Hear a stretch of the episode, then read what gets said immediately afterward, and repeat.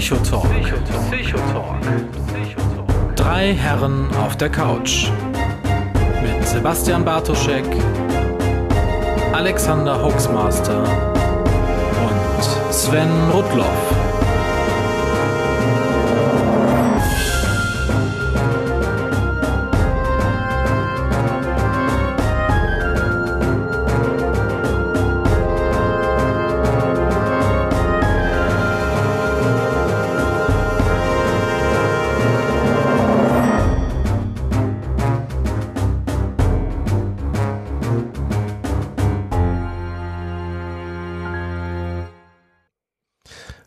Wunderschönen guten Abend äh, aus Düsseldorf. Herzlich willkommen zum Psychotalk. Wir nehmen auf am Internationalen Weltfrauentag und entschuldigen uns im Vorfeld, dass heute hier wieder nur drei Herren sprechen. Aber wir haben uns bemüht. Ähm, mein Name Bartoschek hat's verkackt. Nein. Alles gut. Alles Der gut. Bartoschek wird ein Sternchen hinter das Herren setzen und schon wäre das Problem gelöst. Was soll's. Ja, herzlich willkommen zum Psychotalk. Ähm, aus Hamburg, wie immer dabei, unser sehr verehrter Hoaxmaster Alexander. Einen wunderschönen guten Abend und ich begrüße mal Richtung Herneweite, denn was ich gerade natürlich so bösartig behauptet habe, stimmt zum Teil, äh, aber auch nicht, aber auch doch, denn tatsächlich hat Sebastian Bartoschek, der unser Dritter im Bunde, sich tatsächlich bemüht, heute ein, eine Gästin in der Sendung zu haben. Das hat aber leider nicht geklappt aus Termingründen, aber nichtsdestoweniger, Sebastian, vielen Dank für deine Bemühungen und schöne Grüße ins Ruhrgebiet. Ja, herzlich willkommen. Auch von meiner Seite vielen Dank für diese anerkennenden Worte. Julia, wenn du das hörst, dann weißt du, es geht um dich und du bist nicht da. Äh, wir hätten dich gerne da gehabt, du bist nicht da. Du bist im Urlaub, deswegen wirst du es wahrscheinlich nicht hören. Vielleicht haben wir dich ein anderes Mal dabei. Das als sibyllinische Einleitung, die ja, wie wir alle wissen, Sibylle eine weibliche Wahrsagerin der frühen Antike war. Und du müsstest jetzt noch ganz kurz Sven vorstellen. Einfach. Achso, und wir haben noch jemanden dabei, Sven. Moin. Der Sven ist äh, äh, auch Psychologe, ist uns aus Düsseldorf zugeschaltet, der Stadt, Ich, ich dachte schon die zugelaufen. die, die, klang die bis so. diesen Mittwoch nicht betretbar war für den äh, äh, aufrechten Westfalen. Ähm, Sven, äh, nach Düsseldorf die Frage, hast du Rosenmontag überlebt? Ja, hab ich. Ich bin nach Aachen geflüchtet. Nach Aachen. Ganz großartige Idee, jetzt auch nach Mainz fahren können. Nee, tatsächlich, tatsächlich wächst meine, meine Tochter ja zweisprachig auf, weil äh, wir hier in Düsseldorf wohnen, aber die Familie meiner Frau aus Aachen kommt und damit dem Kölner Karneval nahe steht. Insofern äh, hat sich unsere Kleine angewöhnt, äh, Helau Alaf zu rufen. Ähm, und ja, es Oh, allen gleichermaßen Unrecht, haben. Unrecht zu machen. Ihr kriegt Asyl im Ruhrgebiet, zumindest deine Tochter Alles gut. und deine Frau. Also fast alle deine Familie. Ja, ich bin ja eh Hesse. Also. Ich, ich kann jetzt eh hier Hesse? oben aus dem Norden dem Gespräch nicht ganz folgen. Worüber redet ihr? Was? was? Fasch, Fasching. was? Läuft aber euch eigentlich gar nichts, Alexander? Also so, so wirklich gar nichts, gar nichts? Oder gibt's dann irgendwie so Exil-Rheinländer, die sich mit Brasilianern vor der Scientology-Zentrale Die, treffen? die, die Sache ist ja die, dass ich einfach ganz normal arbeite und mich noch nicht mal in Hamburg befinde. Ich kann jetzt mal behaupten, dass während der tollen Tage am äh, Universitätsklinikum Schleswig-Holstein Campus Lübeck jetzt keiner Karneval gefeiert hat. Ähm, was du aber hast, ist, dass die äh, Kolleginnen und Kollegen, die Kinder haben, mir durchaus berichten, dass so in Kitas und so schon auch Karneval ein bisschen gefeiert wird. Äh, aber hier großartig in Hamburg mag es Enklaven geben, aber ich habe die noch nicht wahrgenommen. Also was war deine kurze verkleidet, Sven? Wenn Ähm, so privat ist. Nee, äh, nee um, um Gottes Willen. Nein, also ähm, muss man immer aufteilen. Äh, es gibt auch immer an äh, äh, am Karnevalsdonnerstag, also an äh, Weiberfastnacht, ähm, gibt's in, in der Kita äh, eine, verkleiden sich die äh, Kurzen und äh, da war sie Pippi Langstrumpf. Das hat sie schon relativ früh irgendwie festgelegt. Und ähm, ja, äh, Straßenkarneval, wir gehen dann meistens dann hier am äh, Samstags, ist eigentlich ein ganz netter Zug hier auf der Köhe in Düsseldorf äh, für die Kurzen, also hier auch äh, Sch äh, Schülerzug ähm, und dann wie gesagt montags ähm, im kleinen Vorort von, äh, von Aachen, äh, wo meine Schwiegereltern wohnen, da ist eben auch ein Zug direkt um die Ecke, das ist eigentlich ganz praktisch. Insbesondere da mein Schwiegervater ehemaliger Lehrer ist und meine Schwiegermutter bei der Sparkasse gearbeitet hat, kennt die natürlich jeder da Mhm. und äh, Mhm. die sind also mit äh, vier wahnsinnig riesigen Tüten und irgendwie sechs Plüschtieren und was weiß ich alles zurückgekommen von dem Montag.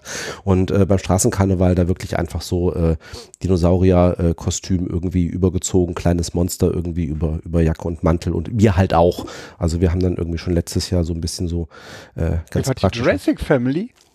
Nee, äh, das Coolste habe ich wirklich gesehen hier am, äh, am, am, am Samstag hier in Düsseldorf äh, als, als Familienkostüm. Das war ähm, Rot, Rotkäppchen und der böse Wolf und die Großmutter, aber natürlich Rollen getauscht. Das heißt, irgendwie ungefähr drei Jahre wird die Kurze auch alt gewesen sein. Wirklich als der böse Wolf, super Kostüm. ähm, der, der, der Papa mit Bart als Großmutter und dann halt, und dann halt die Mutter als Rotkäppchen. Das war echt Das. Das war grandios. Das. Naja, und äh, nö, war ganz nett. Wir, wir haben übrigens heute, um irgendwie, von diesem Themenbrett Ja. runterzukommen, ähm, ja übrigens nicht nur den Weltfrauentag, sondern heute äh, ist, äh, das ist eine Sache, die ich finde ich sehr schön, deswegen möchte ich das gerne erwähnen. Die Kollegen von Mimikama werden heute acht Jahre alt. Ja. Auf den Tag genau. Finde ich, sollte Ja. man auch mal erwähnen. Äh, extrem nette Leute und die machen gutes Zeug, klären auf im Internet und äh, ja. Genau, Den sag doch kann mal, man auch mal zwei. Sätze, was Mimikama macht. Mimikama äh, deckt Hoaxes, äh, Betrugsversuche, äh, Ketten-E-Mails und andere Dinge im Internet auf. Im Wesentlichen im Prinzip bei Facebook. Die haben aber auch eine Homepage, mimikama.at, die sehr gut gepflegt ist. Und da ist also jeder Scam, jeder Betrugsversuch, jede Phishing-E-Mail und Jede äh, Urban Legend aber auch. Jeder hab Urban heute Legend. erst Mimikama verlinkt, weil im Kinderbereich geht Momo? wieder diese Momo, ja genau, das geht Ja, bei ja. uns wieder rum. Mhm. Äh, also bei uns, den, bei den Kindern geht das wieder rum, in der Kinder- und Jugendhilfe. Da habe ich heute auch mal Mimikama verlinkt. Und man kann Und den auch spenden. Ich, ich spende nicht viel in meinem Leben. Äh, wenn ich spende, spende ich aber und das äh, kontinuierlich und oder viel. Und Mimikama spende ich jeden Monat einen äh, einstelligen Betrag. Na, immerhin. Ja, Aber eher kontinuierlich, seit, mir- ich glaube, jetzt zwei oder drei Jahren. Genau, weil die sich nämlich im Wesentlichen über Spinnen finanzieren. Und die machen eigentlich ein bisschen das, was wir von Huxilla auch machen, aber das dann ganz, ganz, ganz kontinuierlich reagieren eben auf Anfragen und Hinweise. Und das ist einfach eine sehr, sehr empfehlenswerte Arbeit. Und ich selber habe schon auch sehr oft dann die ja, quasi Aufklärungslinks oder gut recherchierten Beiträge von Mimikama dann weiterverteilt, wenn mir jemand Fragen gestellt hat, weil die arbeiten sehr gut, sehr sauber in ihrer Recherche. Und sollte sehr die nette. Leute. Den André Komm. schätze ich sehr. Ja, André ist äh, super Die Typ. haben eine Autorin, die aus Herne tatsächlich ursprünglich kommt. Und den Ralf mag ich auch. Sind politisch auch relativ bunt gestreut. Ja, ich habe den Und, Tom äh, ja sogar auch kennengelernt in, in Wien, als ich da war. also insofern- Ah, der Tom. Ja, da bin ich nur befreundet mit. Genau, Oh. das ist. Hm, hm. Genau. ja, also und André Also ist ja befreundet Westfale, bei- ne? bei Ist ja auch Facebook. lustig. Ja, einige Exil-Deutsche letztlich. Ne? Und äh, auch erstmal ähm, nochmal Hallo an den Chat. Äh, genau. Genau. Äh, Katze sagt auch, ja, Mimikama so ähnlich wie Snopes, genau, im, im englischsprachigen auch äh, Snopes unterwegs, äh, ähnlich. Ähm, aufklärend, was äh, insbesondere auch nochmal so aktuelle Aber niedrigschwelliger gefühlt Ja, ja, ja, ja. als Snopes. Ne? Ja, ja. Snopes ist dann schon, finde ich, so ein bisschen ja höherschwellig halt schlicht. Gut, ansonsten. Ach, das hätte, da hätte dir auch nicht äh, träumen lassen vor acht Jahren. Ach, träumen lassen. Mann, Mann, Mann. Ich habe schon schlechtere Überleitungen Du erzwungen. hast schon deutlich schlechtere Überleitungen gemacht, das muss man wirklich sagen. Das Problem ist nur, wir träumen jetzt noch gar nicht. Was gibt's Wissen wir Neues? das? Ach so, ach so, ob wir jetzt träumen? Ah, ja, äh, Ah, Neuigkeiten, genau. Ach, Neues, Neues, Neues, Neues. Ich Ah, verstehe. Kann er wieder, kann er wieder nicht mit Trello umgehen, der Bartoschek. Doch, ich kann mit Trello umgehen. Ich halte mich nur nicht an lineare Struktur. ich denke in Netzwerken. du arbeitest agil. So. Ja, was gibt's denn Neues, Sven? Äh, was gibt's Neues? Fragen gibt's. Machen wir, machen wir doch erstmal kurz. Äh, haben, haben wir, wir hatten Nachfragen zu äh, früheren. So, bevor wir das machen, ganz kurz der Katze im Chat. Einen herzlichen Glückwunsch zur bevorstehenden Hochzeit. Äh, Ich äh, freue mich über Menschen, die heiraten und auch Kinder kriegen. Insofern macht damit weiter und äh, das ist gut. So. Genau.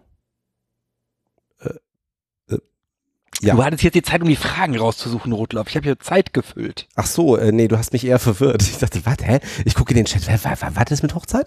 Ähm, Es wird jetzt gerade live im Chat geheiratet. Das äh, könnt ihr erleben, wenn ihr live zuhört beim Talk. Besser live geheiratet als live geboren. Das möchte niemand das, live das, hören. Das äh, können wir ja nächstes Jahr dann vielleicht mit dem einen oder anderen Mal praktizieren. Das habe ich nun, ich habe ja viele komische Sachen im Bartocast gehört, äh, gehabt. Tatsächlich, aber da hat meine Frau nicht mitgespielt. Ich hatte, ohne Scheiß jetzt, ich hatte, ich hatte, ich hatte meiner Frau vorgeschlagen, dass man das doch aufnehmen könnte, um es vielleicht zu versenden. Das endete mit einem Twitter-Verbot aus dem Kreissaal für mich Oha. bei der ersten Geburt. Ja, Zu ja. Recht, möchte ich meinen. Völlig zu Recht. Ja. Ich habe mich auch nicht beschwert. Ich habe das sofort als völlig gerechtfertigte Forderung akzeptiert.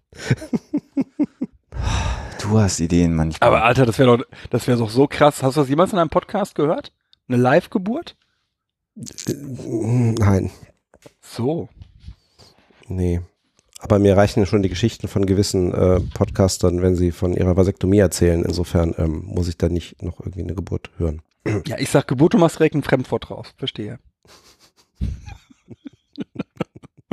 Entschuldige Sven, was ich, ich, so, was haben wir denn an Themen, an Fragen? Äh, Fragen. Äh, letzt, le- letztes Mal haben wir über Trauma gesprochen und äh, auch ähm, äh, posttraumatische Belastungsstörung und äh, da gab es eine Nachfrage von äh, äh, Concrete äh, im Blog, ähm, der fragte, mich würde interessieren, woher Alexander die Prävalenzzahlen zur posttraumatischen Belastungsstörung hat. Die haben Ähm, mir ausgedacht. Das dachte ich mir. genau. Schwedischen Vorstand. Boah. Nein, natürlich. Ich sollte, nicht. ich habe jetzt schon eine Viertelflasche Wein weg. Ich muss langsam Ja, du solltest trinken. jetzt aufhören zu trinken. Die Sendung dauert noch ein bisschen. Ach. Camembert. Ähm, Camembert, also die Camembert. Zahlen habe ich. Ich äh, schmeiß das auch noch mal gerade in den Chat rein und Sven hat Mhm. äh, die Quelle jetzt ja auch. Das ist ein Sachstandsbericht aus dem Deutschen Bundestag. Da gab es die Zahlen zur geschlechtsspezifischen Behandlungsangeboten bei posttraumatischen Belastungsstörungen. Das Ganze ist aus dem Jahr 2016. Da kann man jetzt sagen, boah, ist ja schon steinalt, aber solche größer angelegten Statistiken auf Bundesebene sind meist ein paar Jahre alt, weil es relativ lange dauert, diese Berichte zu schreiben.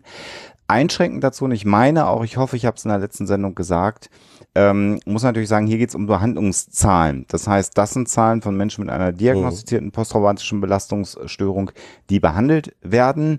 Davon kann man natürlich dann Zahlen ableiten, wie viel ähm, vorhanden ist in der Grundpopulation. Allerdings muss man natürlich sagen, es gibt immer eine Dunkelziffer bei den Zahlen, die ich genannt habe. In der Sendung habe ich mich aber auf diesen Bericht ähm, bezogen. Und dann können wir den auch gerne nochmal verlinken und dann ist damit, glaube ich, hoffentlich die Frage beantwortet. Genau. Weißt, weißt du noch aus dem Kopf, was die, äh, was die Prävalenzzahlen waren aus dem Bericht? Puh, müsste ich nochmal gerade gucken. Das sind ja Patientenzahlen Mhm. jetzt in dem Fall. Warte mal, Patientenzahlen PTSB.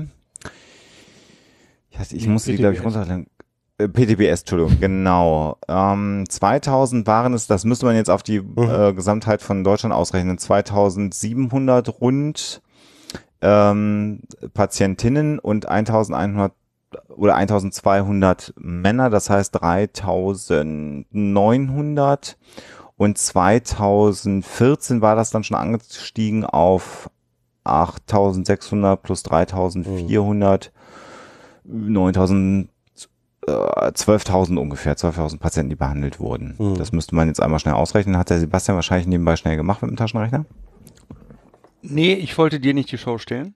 Ähm, das, ich kann jetzt nicht reden und rechnen gleichzeitig. Und Also kann man sich Das habe dann ich gar nicht zugehört. Ich habe hier gerade jemandem geschrieben im Chat. 12.000 von 80 Millionen. Ja gut, wobei da wieder die Frage ist, ne? Also ähm, Dunkelziffer und so. äh, Dunkelziffer plus ähm, auch äh, Diagnose, weil äh, 0,06 Prozent. Äh, wobei da auch wieder die Frage ist, da muss natürlich noch rausrechnen, ne? Da sind wir wieder auch bei, ist äh, posttraumatische Belastungsstörung genau, äh, ist nämlich die, wiederum die alte Frage, ab wann kann sie überhaupt offiziell diagnostiziert werden, ne? in welchem Alter und äh, äh, bis zu welchem Alter oder wo verschwimmt das Ganze dann? Also, Pack doch mal ein Drittel drauf. ne? Äh, Also, ernsthaft jetzt. ja. Um die Dunkelziffer, dann bist du bei äh, äh, 0,1 Prozent. Ungefähr. Jeder Tausendste. Die Zahlen, die man in der deutschen Wikipedia findet, sind höher. Ähm, da ist es aber auch so, dass das Zahlen in der Regel sind, die aus Amerika zitiert werden. Das ist ein bisschen Mhm. unglücklich, dass in der deutschen Wikipedia Zahlen aus Amerika mit angeführt Mhm. werden. Mhm. Ähm, äh, es geht dann auch nochmal darum, dass die Lebenszeitprävalenz, die bei Wikipedia genannt äh, liegt, bei etwa 8% liegt. Äh, Das heißt also, die Gefahr äh, an einer posttraumatischen Belastungsstörung zu erkranken liegt bei acht Prozent von allen sozusagen, dass man die Gefahr hat. Ähm, daraus ist aber die Frage, ob das dann auch eine langanhaltende Störung wird und B, ob sie dann auch am Ende behandelt wird und dann würde sie ja nur in diesem Bericht auftauchen. Also insofern ähm, ist das sehr, sehr schwierig, äh, solche Zahlen zu schätzen, aber das war in der letzten Sendung eben der Versuch, mich hier auf die Behandlungszahlen äh, äh, zu konzentrieren. Und dann gab es, glaube ich, noch eine Frage, ne? Genau, Thema. genau. Ähm, auch noch eine Frage, genau, auch, auch, auch Lisa hat im Blog auch gefragt. Ähm, da konnte ich mich ehrlicherweise gar nicht mehr dran erinnern, dass wir das äh, so besprochen hatten, aber dass wir den Punkt gemacht hätten, dass Traumata, deren Auslöser Naturkatastrophen Ja, das sind, habe ich gemacht. vergleichsweise weniger stark ausgeprägt sind als andere Auslöser, ob es irgendwelche Studien gäbe, die man da, die da zitiert fähig wären.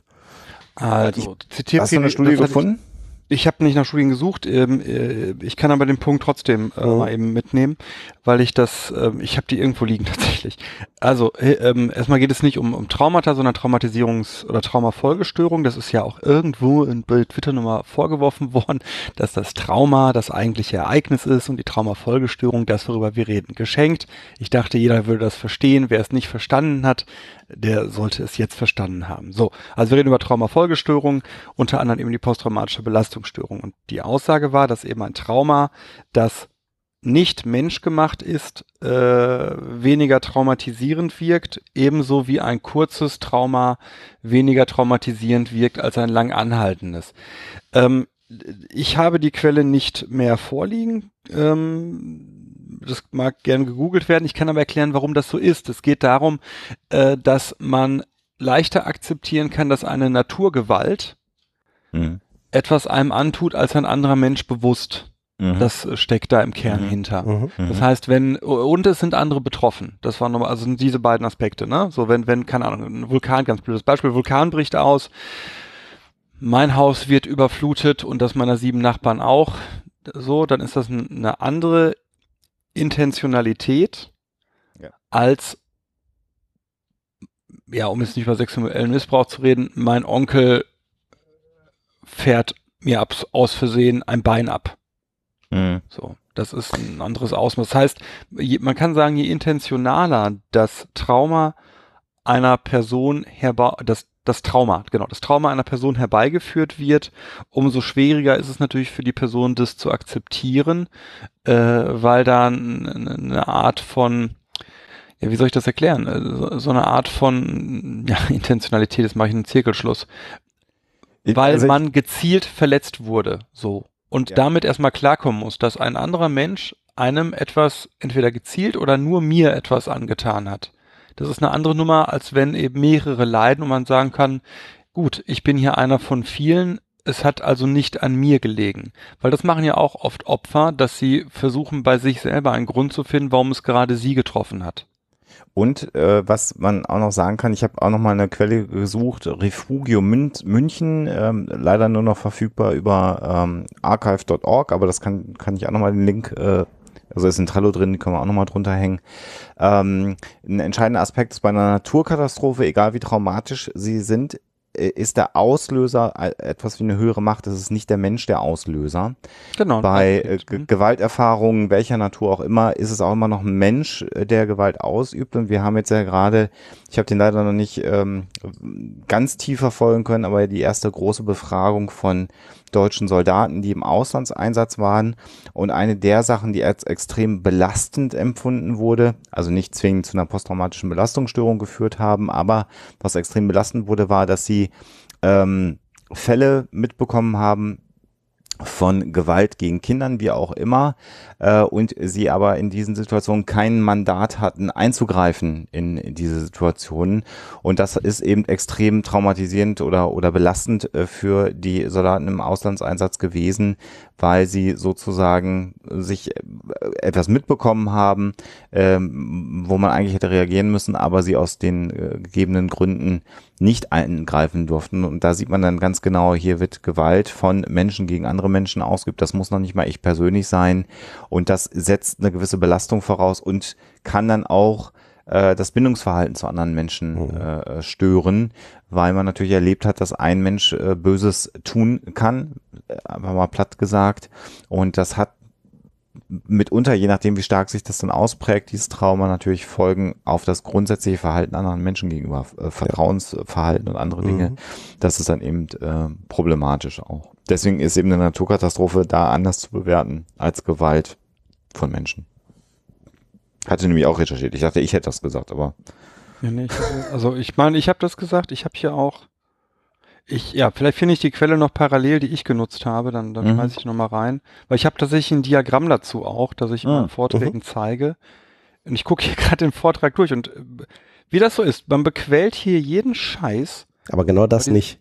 aber dieses Diagramm, ich habe keine Ahnung warum, bequelle ich gerade nicht, aber das werde ich noch finden. Bequellen ist auch ein schönes Wort. Sagt man das nicht? Ich, ich würde ich, ich würd das jetzt in meinen Wortschatz aufnehmen. Ja, und dann behaupten, dass es von dir ist. So mache ich das ja auch grundsätzlich mit guten Sachen. Aber das haben wir- Nein, ich äh, bequelle das dann mit Bartoschek. Jetzt so, Bartoschek 2018 persönliche Kommunikation.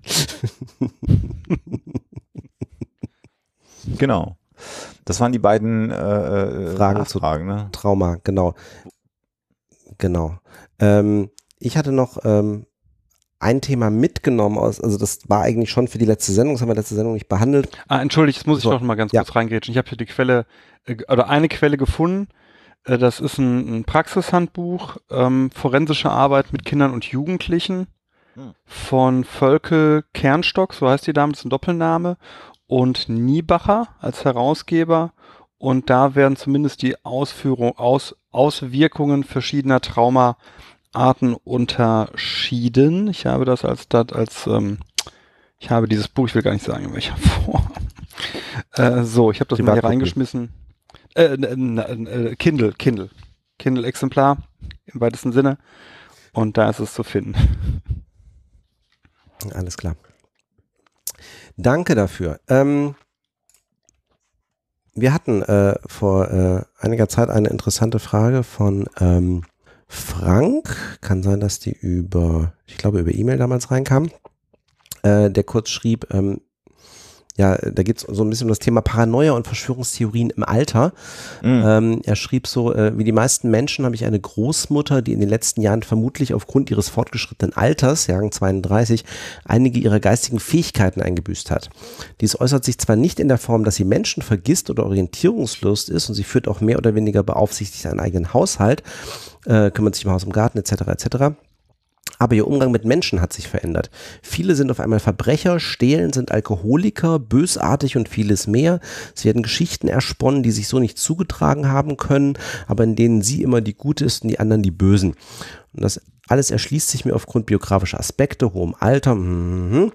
Ähm, da finden sich äh, ähnliche Meme im Internet über normale Stereotypen, Othering-Phänomene.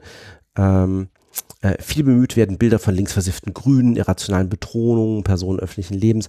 Ähm, sind das jetzt alles Angststörungen und was sind die Ursachen?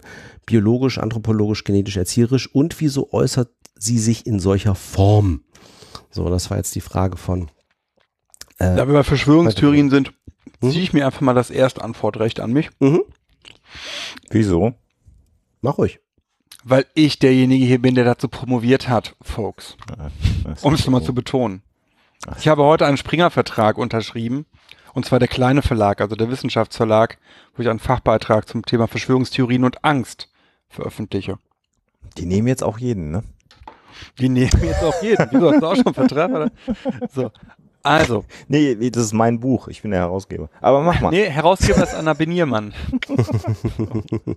Hi Anna. Auch schön, auch schön. Ja. Ähm, tatsächlich in jeder Hinsicht. Aber die äh, Frage ähm, kann man mit einem ganz einfachen, kann man so nicht sagen, beantworten. Ähm, weil sich da vieles ver verknüpft. Also eine Angststörung wird es mit Sicherheit nicht sein, weil für eine Angststörung fehlt der äh, spezifische auslösende Reiz oder auch die äh, andere Angstanzeichen für eine diffuse Angstanstörung. Das hört sich eher so an, als würde man ähm, ja hier so etwas haben wie eine zunehmende m, Paranoia, also entweder als Wahn oder als Verschwörungstheorie glauben im Alter.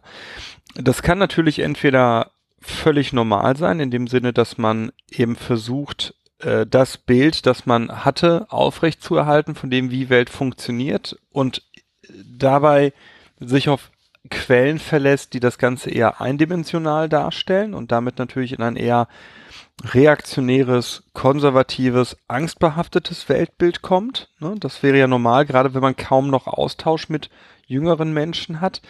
Es kann aber auch sein, dass man versucht, Sachen in selbstwertdienlicher Art und Weise sich zu erklären und dabei, da man eben eine, eine Riesendiskrepanz zwischen dem wahrnimmt, wie man selber Sachen sieht und dem, wie sie tatsächlich draußen ablaufen, dann in so ein, so ein Verschwörungsdenken rein wächst. Es kann aber tatsächlich auch sein, dass man in, in wahnhafte oder in, in schizophrene, schizophrene ja nicht in dem Kontext, aber in wahnhafte Störungen äh, reinwächst, dass man also immer wiederkehrende Muster glaubt zu erkennen, ähm, heißt, ohne dass man das im, im Detail, diesen, diesen einzelnen Fall sich angucken kann, kann, kann man das aus der Ferne äh, schlicht nicht beantworten. Ne? Es kann auch sein, dass die Sachen vergisst, das wäre eine Oma, ne? Genau, dass die Oma Sachen irgendwie vergisst und dann eben äh, selbstwertdienlich auffüllt.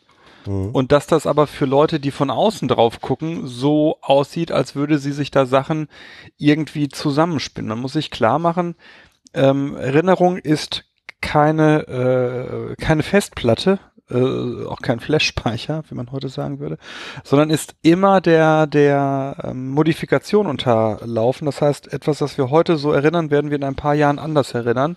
Ja. Im Detail erst einmal, aber je älter man wird, gegebenenfalls auch äh, insgesamt. Und äh, so, so würde ich jetzt sagen, kann man das anhand dieser Beschreibung nicht einfach ähm, auseinanderklamüsern, äh, was davon jetzt äh, wie äh, zu verstehen ist. Ne? Und klar, wenn man jetzt so, so, äh, so, so Begriffe hört wie linksversiffte Grüne, die da jetzt aufgetaucht sind, dann äh, kann es aber auch sein, dass der Fragensteller da auf einmal eine konspiratorische Haltung reinbringt, die die Person gar nicht unbedingt haben muss, sondern dass diese Person, weil sie vielleicht von den Diskursen entkoppelt ist, gar nicht weiß, in welchen Kontexten das sonst benannt wird. Das erlebe ich teilweise tatsächlich bei hm, älteren Leuten, so jenseits der 60, was so typische äh, pro-russische Narrative sind.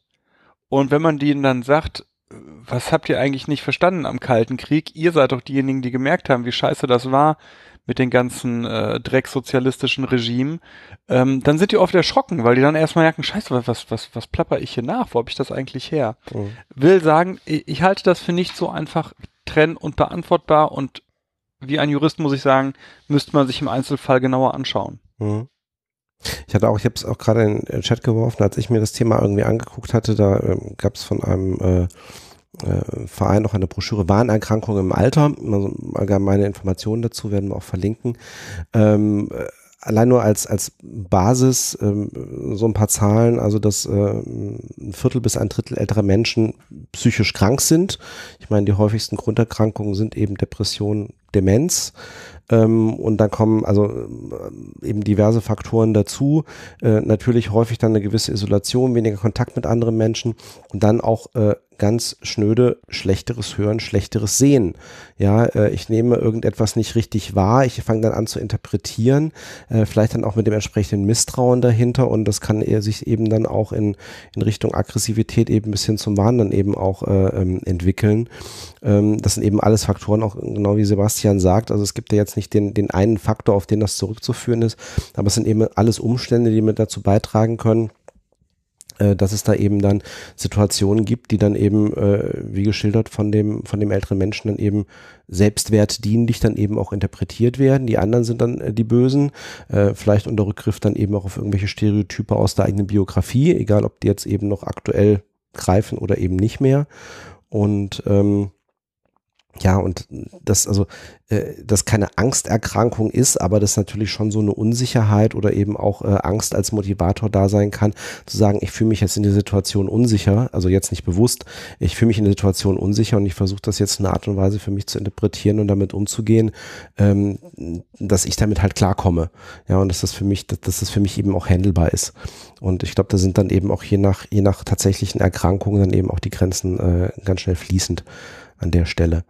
Ähm, da war noch ein, ein Tipp dabei, wo dann so die Frage war, ähm, ja, äh, wie soll ich denn damit umgehen, äh, wenn eben meine Großmutter dann eben äh, dann solche Ideen auch einbringt, äh, wo dann eben auch so die, der allgemeine Hinweis war, ja, sich eben so da in die Ängste, was dahinter steht, eben auch einzufühlen, aber eben den Wahn weder zu stützen, wenn es da wahnhafte ähm, äh, Vorstellungen gibt, äh, noch eben groß auszureden, äh, sondern eben vielleicht eher abzulenken, also auch äh, in die Richtung, die Sebastian sagte, also äh, dass das vielleicht mal zwar hinterfragt wird, aber natürlich jetzt nicht von vornherein gesagt wird, ja, äh, kann ja gar nicht sein, wie auch immer, sondern ähm, dass vielleicht da äh, derjenige nochmal auf andere Gedanken kommt ähm, oder ähm, dann eben auch einfach äh, anders dann eben auch mit der Situation umgehen kann. Ich habe bei meiner Oma erlebt, die vor zwei Jahren verstorben ist. Letztes Jahr, boah, ich weiß gar nicht, das ist mir jetzt echt peinlich. Letztes Jahr oder vorletztes Jahr ist meine Oma verstorben. Die hat gegen Ende deswegen auch viel von Krankheiten und Bedrohungen gesprochen, weil ihr da besser zugehört wurde. Mhm. Und weil das auch die akzeptierten Themen in ihrem mhm. dann noch bestehenden Freundeskreis waren. Das ist ja, ne, was, was wir immer so scherzhaft sagen, äh, so dieses irgendwann unterhältst du dich nur noch über Krankheiten und Tod. Äh, das ist halt tatsächlich so. Ja, ich meine, das, ich meine, das, das fängt jetzt naturgemäß äh, leider in unserem Alter an. Ja, äh, mhm. eben durch eben durch unsere Eltern, je nachdem wie alt sie eben auch sind und die Situation, die wir eben auch da erleben, die sind eben auch nicht mehr fit oder dann eben auch schon eben auch äh, verstorben und äh, bei einem selber kommt es dann eben auch schon irgendwie an der einen oder anderen Stelle merklicher. Ja, ich wollte äh, sagen, was hast du mit unseren Eltern? Ich, ich erinnere ja. hier an einige Pre-Show-Sachen, wo auch die ersten Fragen waren, und wie geht's dir? Und dann hat ja, ja, der eine oder klar. andere von uns auch schon seine Krankengeschichte runtergelasselt. Ne? Ja, klar. Ja, klar. Ne, und äh, ja, und, äh, und das halt in Anführungsstrichen in unserem Alter und jetzt sei halt nochmal 40 Jahre weiter, ne? Ich glaube, da bin ich nicht mehr da. Da habe ich, äh, ich denke da viel dieses Jahr drüber nach, weil ich die 40 mache. Ich glaube, in 40 Jahren, ich mache jetzt die Hälfte meines Lebens. Da bin ich weg, in 40 Jahren. Hm. Hm, schauen wir mal. Wir haben in meiner Familie noch keinen Mann gehabt, der älter als äh, 70 geworden ist. Hui. Das ist erstaunlich. Ja, ja. Also, gene ja genetisch läuft es nicht gerade so gut bei mir gerade. anderes Thema. Wie kommen wir denn jetzt wieder aus der, aus der, oh. aus der Depre-Ecke raus? Mein Gott. I live only in my dreams. Na, sehr schön. Sehr schön. Aber ich glaube, äh, wir haben erst noch ein anderes Thema, einen anderen Downer. Äh, wir, also ist die Frage, was wir machen. Also wir, wir müssen. Was haben wir noch an Fragen? Hau doch mal Fragen raus. Rutter. Also wir haben tatsächlich, auch das was, also eine Frage, also Fragen, die in eine ähnliche Richtung gehen, die wir auch schon eine Weile haben wir hatten in Folge 31, also das ist jetzt schon ein bisschen näher, hatten wir mal drüber gesprochen, wie gehe ich denn mit einem depressiven Partner um? Und auch da gab es eine Nachfrage, weil auch damals wir gesagt haben, also irgendwann muss man auch für sich selber entscheiden in so einer Situation, äh, als äh, so also einen gewissen Cut-off-Point eben auch zu definieren, zu sagen, also bis hier und nicht weiter, irgendwann kann ich eben auch nicht mehr allein aus Selbstschutzgründen. Und da gab es natürlich auch Nachfragen dazu, ich sage, ja, so ist natürlich schwierig, weil ähm, man letztendlich natürlich auch für sich sagt, ja, ähm, die, die Beziehung, die eben da ist und die Unterstützung, die da ist, ist natürlich vielleicht auch ein stabilisierender Faktor an der Stelle im positiven Sinne ähm, und sich dann eben mit so einem Cut-off-Point dann eben rauszuziehen. Und auch die Frage, was mache ich denn dann? Also wenn es, also konkrete Frage war damals ähm, äh, von, von Christine, die sagte, ähm, wenn man nun also zu diesem Cut-off Punkt kommt, was dann? Also klar, professionelle Hilfe organisieren und sich nicht vornehmen, selbst die Therapie durchzuführen oder nur auf heilende mhm. Wirken der Beziehung zu hoffen. Aber bis eine Therapie Erfolge zeigt, kann ja einige Zeit vergehen. Und sich an dieser Stelle zu distanzieren, das könnte ja dem Partner oder der Partnerin ja tatsächlich einen bedeutenden Schutzfaktor nehmen, der zwischen ihr und zum Beispiel eben Suizid steht.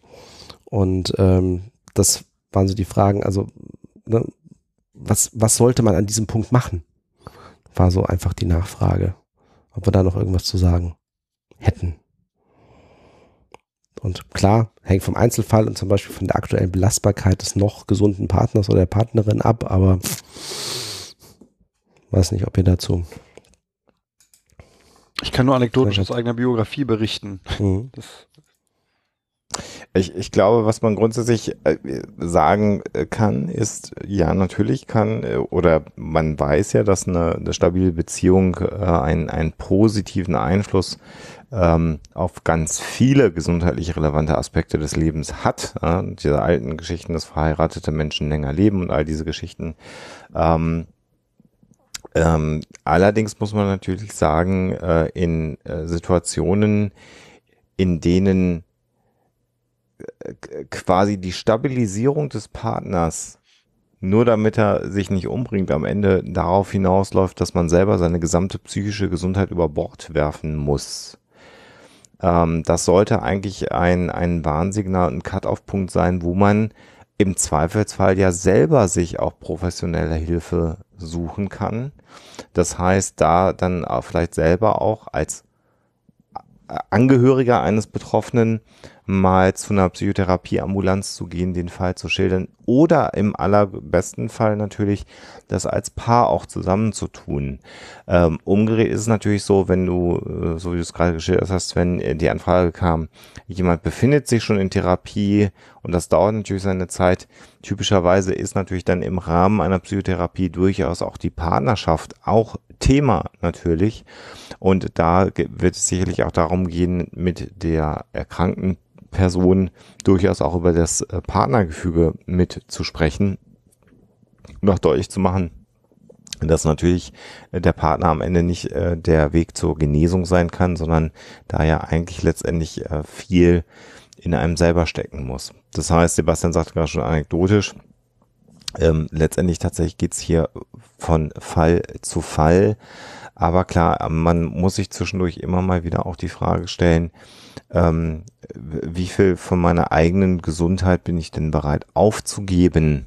Und kann ich überhaupt noch? Und das ist natürlich immer die Frage, wenn man selber in die totale Selbstaufgabe geht, kann ich dann wiederum auch dem Partner noch äh, der starke Fels in der Brandung sein, der Schlimmeres verhindert. Auch das wird irgendwann nicht mehr klappen und kippen. Oder aber im Zweifelsfall, was dann ja auch oft tragische Realität ist, äh, dass dann äh, ja getrunken wird, äh, Medikamente genommen werden, Drogen genommen werden, um mit dem Druck noch umzugehen. Alkohol natürlich als verfügbare Droge, da immer der schnellste Weg. Und äh, ruckzuck ist man selber natürlich in einer Suchterkrankung, in einem, in einem Burnout, in einer depressiven Erkrankung, in einer Angsterkrankung drin, in die man eigentlich nicht wollte, weil man eigentlich ja nur seinen Partner schützen wollte. Also da gilt es eben sehr, sehr genau auch auf sich selber Acht zu geben und ich weiß gar nicht, ich, ich, ich weiß gar nicht, ob das Ende einer Partnerschaft, die maximal belastend ist, dann wirklich immer so dieser auslösende Faktor zum Selbstmord ist oder nicht. Ich weiß auch gar nicht, ob es da Studien zu gibt, das müssen wir mhm. mal recherchieren. Das ist, glaube ich, ein entscheidender Faktor, ob das ähm, tatsächlich eine real existierende Gefahr ist mhm. oder so etwas eher äh, äh, eingebildetes das kann ich nicht beurteilen. Ja. Da müsste man vielleicht auch mal mit, mit, mit erfahrenen Psychotherapeuten zum Beispiel drüber halt, halt, halt genau die Angst davor, ne? Dass irgendwie das. Andererseits ja. sollte sich aber, finde ich, jeder gesunde Partner eines Kranken klar machen, meiner Meinung nach, das ist jetzt aber eher eine persönliche Meinung, also unbedingt eine fachliche Einschätzung, am Ende des Tages ist jeder für sich selbst verantwortlich. Also ich rede jetzt natürlich über, nicht über Kinder und so, ich rede über Partner, Gleichberechtigte. Mhm. Und ähm, zu einer Partnerschaft kann auch gehören, dass ich sage, und jetzt gucke ich nur auf mich. Und dann ist man nicht unbedingt ein schlechterer Mensch oder sonst irgendwas, sondern hat man für sich diese Entscheidung gefällt.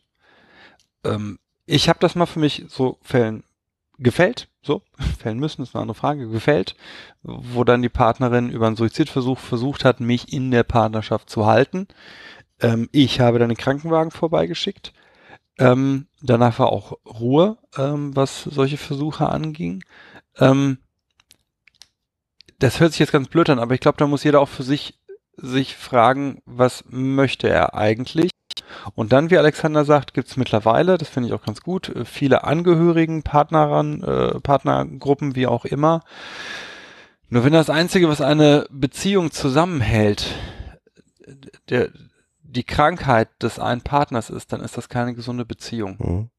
Egal wie. Ja. Egal aus welchen Gründen, aber das ist für mich an sich keine gesunde Beziehung. Ja. Und wir, wir haben gerade im, im, Chat also auch, auch in, in, beide Richtungen, also auch genau, auch wieder aus, aus persönlicher Erfahrung, die ähm, äh, sozusagen auch die beiden Beispiele.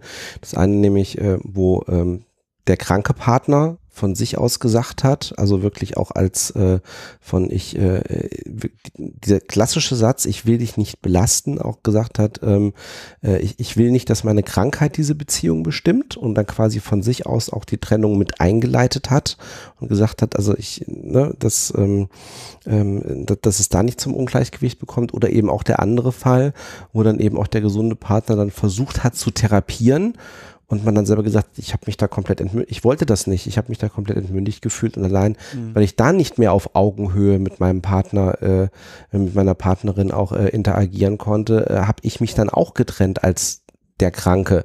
Ja, also auch ich war auch damals zur Behandlung nicht bereit. Ja, und äh, ne, so und aber das äh, auch auch in diese Richtung ist es halt auch keine Grundlage für eine Beziehung. Ne, dass selbst die, mhm. selbst die Kranken dann häufig sagen, so, das funktioniert so nicht. Ja, und ähm, aber klar, wie auch schon der Fragesteller, es ist immer eine sehr individuelle Situation, wie in Anführungsstrichen, wie, äh, wie, wie stark sind auch, sind auch da die beiden Partner, wie gehen sie, wie, wie gehen sie dann eben auch mit der Situation um? Ähm, ja, wenn wir auch ehrlich sind, wie viel, wie viel Abhängigkeit besteht. Ja. Also auch das müssen wir mal ganz offen sagen. Ja, ja. Ich war bei der beschriebenen Situation, die ich gerade geäußert habe, glaube ich, 19. So, wenn meine Frau, mit der ich dieses Jahr zehn Jahre verheiratet bin, mit der ich zwei Kinder habe, da würde ich sicherlich länger. Ja, klar. So, ja, ja. Ne, wisst ihr, was ich meine? Ich ja, ja, ja, klar. Es gibt nicht Beziehung, das wissen wir ja gerade als Psychologen, es gibt ja nicht die eine Beziehung, sondern es ist, Beziehung ist halt auch ein Kontinuum, ne, von bis. Ja und wandelt sich dann natürlich auch über die Zeit und verändert sich. Ja, ja, ja, ja. Ja, und, und natürlich, äh, also sagst du jetzt, wir sind zehn Jahre verheiratet, zwei Kinder sind da. Es geht ja auch mitunter auch mal um wirtschaftliche Abhängigkeit oder so. Ne? Ja, ja. Auch, das, auch diese Konstellation gibt's natürlich. Also verlasse ich meinen Partner, so bin ich auf der Straße. Egal wie krank der ist. Auch solche Konstellationen mhm. gibt's natürlich, die das ähm, Verbleiben in so einer äh, destruktiven Beziehung natürlich deutlich verlängern können. Also das ist das ist ein ganz sehr, sehr komplexes Thema, auf das es leider keine einfachen äh, Erlebe ich tatsächlich ähm, in den letzten Jahren zunehmend in Sorgerechtsverfahren, wie man sich denken kann. Also, mhm. dass es da aufschlägt, aber in den letzten Jahren tatsächlich bei uns ist ja auch öfter, dass wir eben den Fall haben, dass ähm, Paare sich trennen vor dem Hintergrund einer psychischen Störung des einen Partners und dass das dann zu sehr komplexen Sorgerechtsproblemen führt. Gerade vor dem Hintergrund gemeinsamer Immobilien, hm. wechselseitiger Verpflichtungen und, und so. Hm. Ja, also ob wir jetzt die äh, speziell gestellte Frage vernünftig beantwortet haben, weiß ich gar nicht, aber wir haben es ja nochmal aufgegriffen mhm. und wir haben tatsächlich in Folge 31 da nochmal sehr ausführlich drüber gesprochen. Hast du, Sebastian, auch deine persönliche Situation ausführlicher geschildert. Sollten wir ja. vielleicht nicht nochmal neu aufgreifen. Ja, ja. Okay, aber mhm. dann ist das so. Und äh, wie viel ich dem Hörer von mir gebe, das, das weiß ich, ab und zu vergesse ich das. Ja, das Schöne ist ja, dass du schon so weit mit der Demenz bist, dass du einfach eine Stunde später nicht mehr weißt. Ich habe selbst herbeigeführte künstliche Demenz durch Alkohol, womit ich nicht Demenz relativieren oder in irgendeiner Form verharmlosen will. Und gar nicht Alkohol verharmlosen, ne? Das ist ja, darf man ja auch auf gar keinen Fall machen. Tja, die Paranoia in Herrn Bartoscheks Alter. Ganz schrecklich. Ganz schrecklich. Äh, nee, tatsächlich äh, äh, aktuell ansonsten äh, keine Fragen mehr. Ähm, trotzdem die Frage in die Runde, ähm, ist euch irgendwie in der letzten Zeit noch was über den Weg gelaufen? Naja, Debatte um das äh, spanische äh, Psychotherapiegesetz, beziehungsweise die Umstrukturierung geht ja weiter. Mhm. Meines Wissens ist es jetzt auch verabschiedet, dass Psychotherapie als eigenständiger Studiengang kommen soll. Unser. Berufsverband, der Berufsverband Deutscher Psychologinnen und Psychologen, hat sich äh, massiv dagegen ausgesprochen. Äh, Im Kern mit den Argumenten, die wir letztens äh, mhm. vorgebracht haben.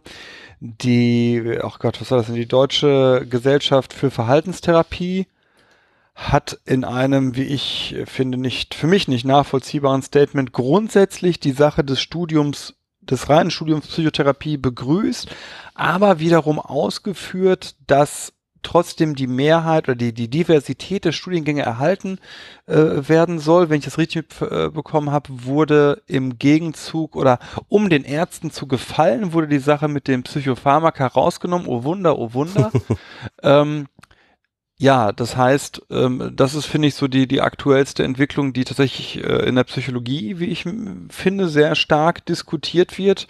Äh, die Stimmung, finde ich, ist auch, aber korrigiert mich, äh, auch gekippt von anfangs noch ein wenig abwartend zu mehrheitlich negativ der Reform von Spahn äh, eingestellt. Mm. Aus seiner Psychologie, ne? So.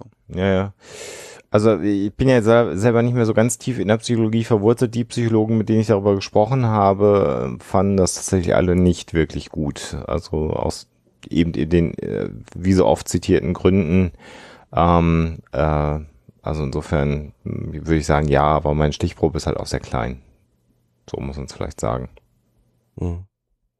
Ja, also ich habe auch tatsächlich zu dem Thema äh, jetzt äh, nichts, nichts groß Neues wahrgenommen, eher über das andere äh, Thema, was wir in dem Zusammenhang letztes Mal hatten, nochmal generell das Thema äh, Versorgungsengpässe, Psychotherapie ähm, und äh, auch da die Äußerungen von Herrn Spahn damals, ähm, weil ja einem natürlich irgendwie fast, fast täglich irgendwelche im, im persönlichen Umfeld äh, auch äh, Fälle über den Weg laufen, wo man sagt, also ähm, es ist einfach ein äh, sehr schwer zu ertragender Zustand, was also auch die Psychotherapieversorgung in Deutschland angeht. Und, das ist äh, übrigens ein Running Gag im Moment bei Familiengerichten, tatsächlich. Dass, dass wenn wir bei Gericht sitzen und irgendwie ein Vorsitzender Richter dann sowas sagt wie, ja, dann soll das Kind ja auch in die Psychotherapie und dann sagen alle, äh, ja, das dauert ja, ne, so sechs Monate können sie rechnen. Und dann sagt immer irgendjemand, aber Herr Spahn sagt, wen, innerhalb der nächsten drei Wochen. Und das ist wirklich momentan in, in fast jeder Verhandlung. Und dann lachen alle herzlich und dann macht man weiter.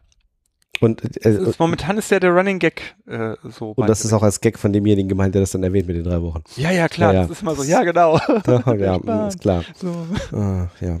Äh, ist gut, nimmt ab und zu Spannung aus Familienverfahren tatsächlich. Vielleicht kann man das einmal das positiv ist, Das ist wahrscheinlich die, die Intention von Herrn Schwan gewesen. ich mache mich zur Witzfigur, damit andere über mich lachen, damit es den Menschen besser geht. Ja. Ich meine, er Leslie hat, Nielsen unter den Ministern. Ich meine, er hat ja auch damit recht, dass jetzt irgendwie sein, sein neuer Vorstoß irgendwie auch Konversionstherapie für, für Homosexuelle ja auch entsprechend angegangen werden soll.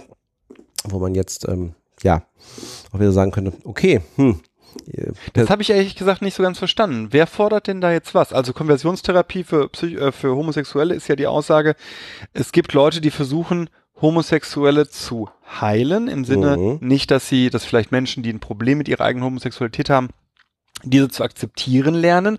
In dem Sinne könnte man die Homosexualität nach wie vor mhm. auch als Krankheit äh, verschrei oder äh, diagnostizieren, sondern Konversionstherapie beinhaltet, dass angeblich, äh, nee, dass angeblich geheilt wird hin zu einer Heterosexualität. Genau. Und was ich nicht verstanden habe, äh, über welche Kasse soll das denn abrechenbar sein im Moment?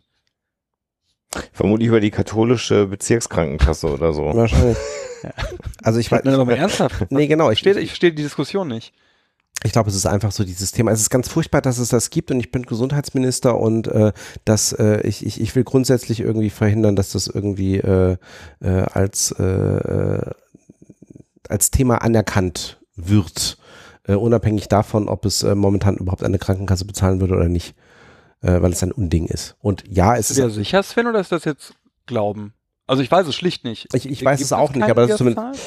Das Problem bei Spahn ist ja, dass der einfach sehr viel Unfug erzählt und manchmal auch mal einen guten Gedanken hat, den dann aber auch nicht rüberbringen kann. Das ist ja so ein bisschen das Problem bei dem Spahn, äh, was ich so beobachte. Ja, ja. Dass er, der Fuchs ist schlau der, der stellt sich dumm, bei Spahn ist es andersrum.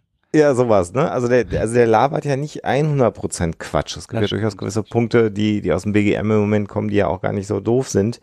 Ähm, aber ja, das, äh, vielleicht wollte er auch mal was Positives, ich habe keine Ahnung. Also das sind aber auch inzwischen so Debatten, wo ich dann ähm, sehr schnell die Lust verliere, mich einzulesen, weil das so schnell unappetitlich wird. Spätestens, wenn du irgendwie mal aus Versehen dann doch wieder auf die Kommentare guckst, ähm, das tut meiner psychischen Stabilität im Moment äh, nicht so gut. Also mein Problem ist bei solchen Diskussionen, wenn ich dann tatsächlich ganz ernsthaft naiv einfach nur frage, wer will denn da was, werde ich sofort beschimpft. Mm, mm.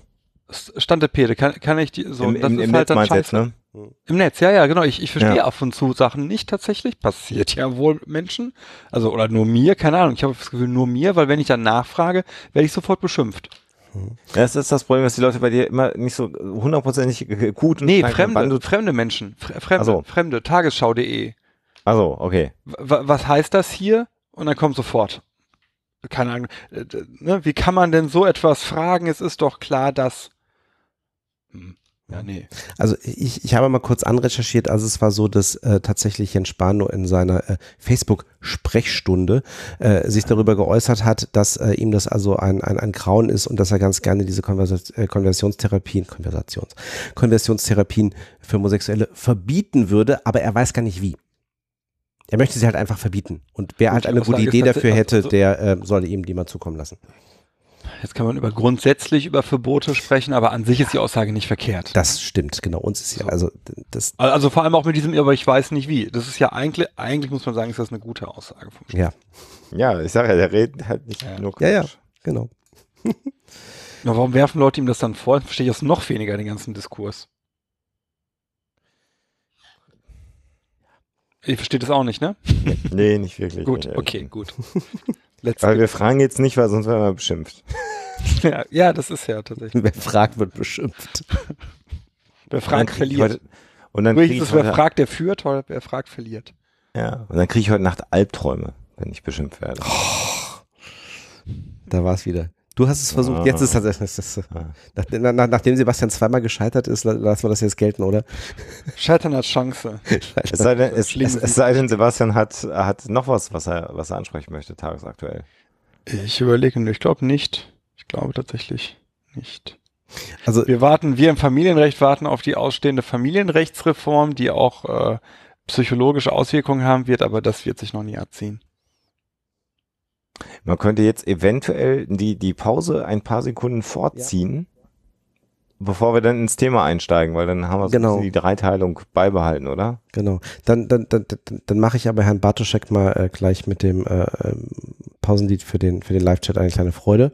Und Juhu. äh, wir, äh, genau, äh, live, live, live äh, äh, hören wir uns in etwa vier Minuten wieder und äh, ja, äh, dann beim Zeitsouverän nachhören, dann äh, nach dem Jingle. Bis gleich.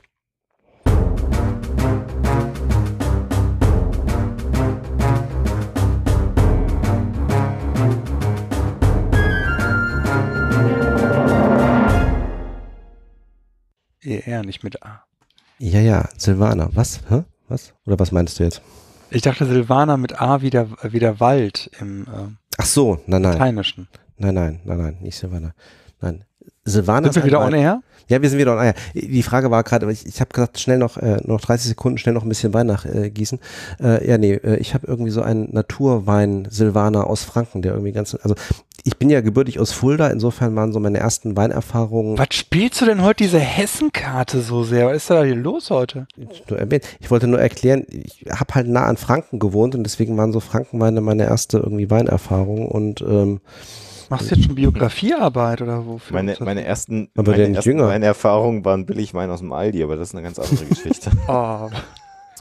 Hier, wie ist er denn? San, San, San, äh, nicht Sangria? Lambrusco. Lambrusco. gab es in sehr günstigen Tetrapacks.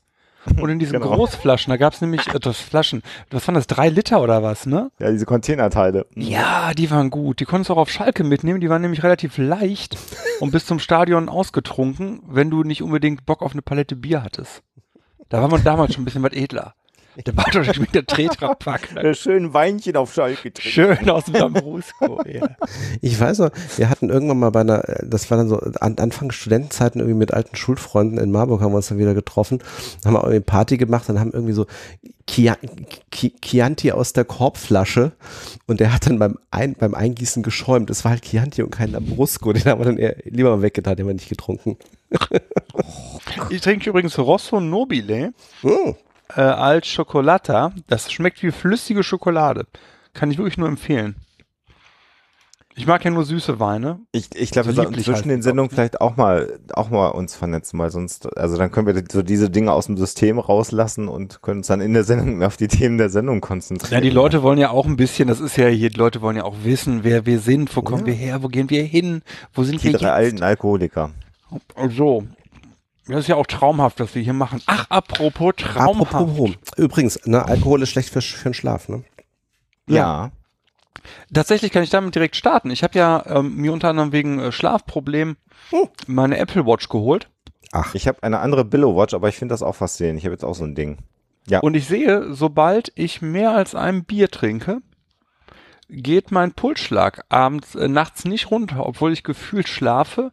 Und wenn ich große Mengen Alkohol trinke, so wie Silvester, da war ich, ich kann es nicht anders sagen, hackenstramm, äh, hatte ich äh, tatsächlich einen um, ich glaube, 50 Prozent erhöhten Puls nachts im Vergleich zum Tagesdurchschnitt. Hm. okay. Das führte dazu, dass du wahrscheinlich eigentlich gar keinen Alkohol mehr trinkst.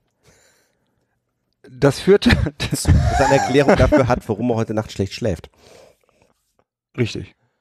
Ich muss morgen Ähm, auf den Kongress. Aber es ist interessant, dass du das, ich wollte daher auch noch drüber reden, über äh, Quantified Self und, und Schlafanalyse mit irgendwelchen äh, Geräten, aber dann äh, machen wir das, glaube ich, nachher, weil wir, glaube ich, uns vielleicht zum Einstieg darüber unterhalten sollen, warum wir überhaupt schlafen. Eigentlich ist es ja total blöd, dass wir schlafen müssen, weil geht halt viel Zeit bei drauf, ne? Ein Drittel unseres Lebens. Mhm. So in etwa. Genau. Und wenn ich das richtig gesehen habe, hat der Sven da so einiges vorbereitet. Ich, ich, nein, Thema nein. einzu- Doch. Nee, eigentlich nicht. Ich habe also, äh, ähm, äh, ich habe nur, so- also es gibt hier diverses über Schlaf. Also äh, die schöne Aussage ist ja, äh, wir verbringen ein Drittel unseres Lebens äh, schlafend, also muss es ja irgendwie wichtig sein. Ansonsten hätte die Evolution das ja anders These. eingerichtet. Ja, Ne? Also äh, kann ja irgendwie nicht sein. Also irgendwie, äh, ab, abgesehen davon, ist, jetzt könnte man wieder sehr evolutionsbiologisch äh, äh, äh, argumentieren. Ähm, wenn ich ja schlafe, bin ich ja wehrlos. Ähm, das heißt, äh, das ist ja schon ganz schön gefährlich, wenn ich hier halt irgendwie ein Drittel meines Lebens mich im Grunde darauf verlassen muss, dass irgendjemand vielleicht wach am Feuer sitzt und guckt, ob da gerade der Säbelzahntiger vorbeikommt. Äh, auf der Suche nach einem Mitternachtssnack. Ähm, nein, aber tatsächlich die Frage war, Nachts soll der scheiß Tiger ausschlafen. genau, ja, genau. genau. So ist das so eingerichtet. So Intelligent Design. genau. Von wem auch immer, wie sie, wie, wie sie auch immer heißt. Ähm, Nein, also es, es, es gibt so diese äh, so, so drei Standardtheorien, äh, wa- warum wir eigentlich schlafen. Ähm, die Theorie, die eigentlich nicht so besonders greift, ist ähm, Energiesparen.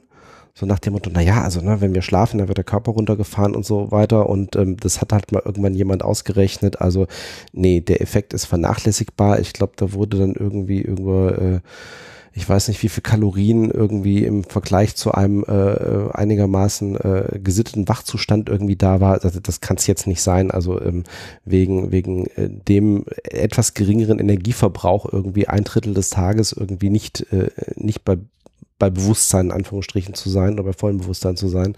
Ähm, das kann es irgendwie nicht sein. Also äh, die beiden großen Punkte sind zum einen Erholung, überraschend, aber sowohl eben körperlich als auch geistig. Also es geht einfach darum, dass die Leistungsfähigkeit wiederhergestellt wird.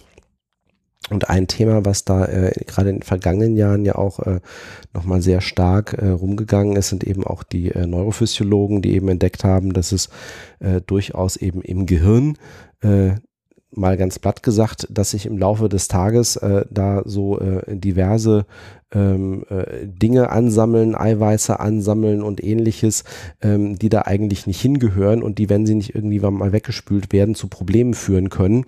Äh, unter anderem eben auch etwas, was sich äh, Amyloid Beta nennt, ähm, wo nämlich nachgewiesen wurde, nachts äh, wenn ich schlafe, ähm, passieren in meinem Gehirn Dinge, dass also das, was da eben sich angereichert hat im Laufe des Tages, weggeschwemmt wird.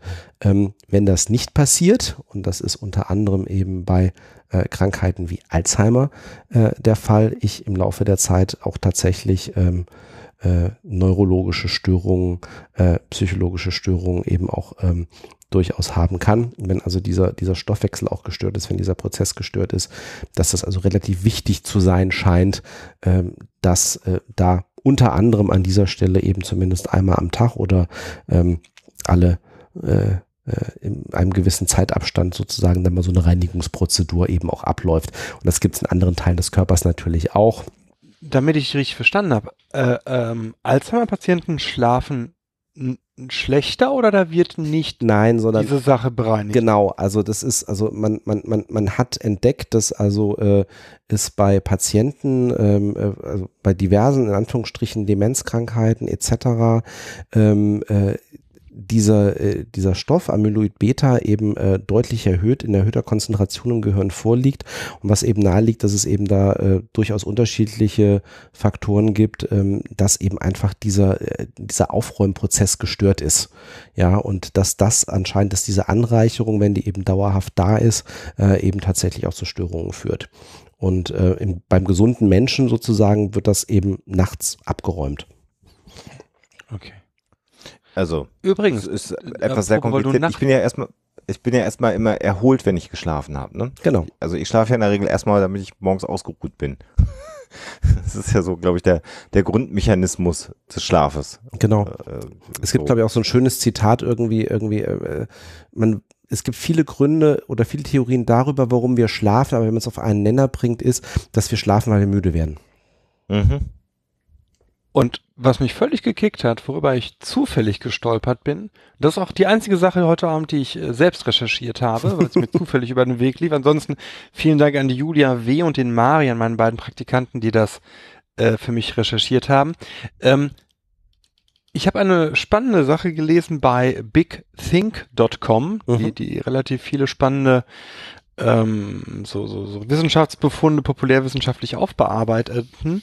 Und die haben ähm, einen Autor aufgetrieben, zitiert, der behauptet, der Mensch hat bis zur Industrialisierung oder bis zur, zur Neuzeit oder bis zur Erfindung des Stroms und des, des Lichts nachts äh, in zwei äh, Schichten geschlafen. Mhm.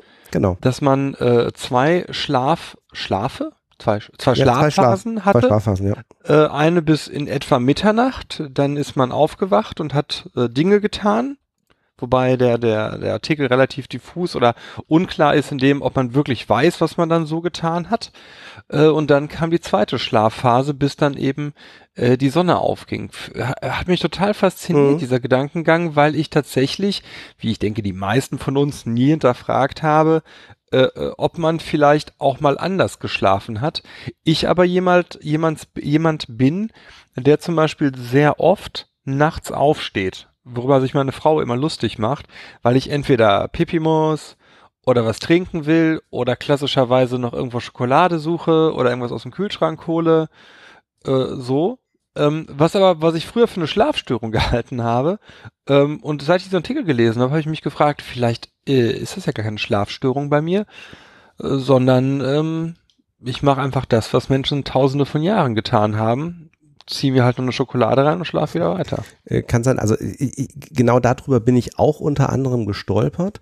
Äh, Hintergrund dessen ist wohl auch, dass äh, es wohl lange Zeit, also, also die Forscher, die das auch entdeckt haben, das sind äh, auch auf Basis natürlich dann von, von historischen Dokumenten, es war wohl in der Vergangenheit so üblich, dass es eben diese zwei Schlafphasen gab in der Pause dazwischen, dass da halt auch nicht groß drüber geredet wurde.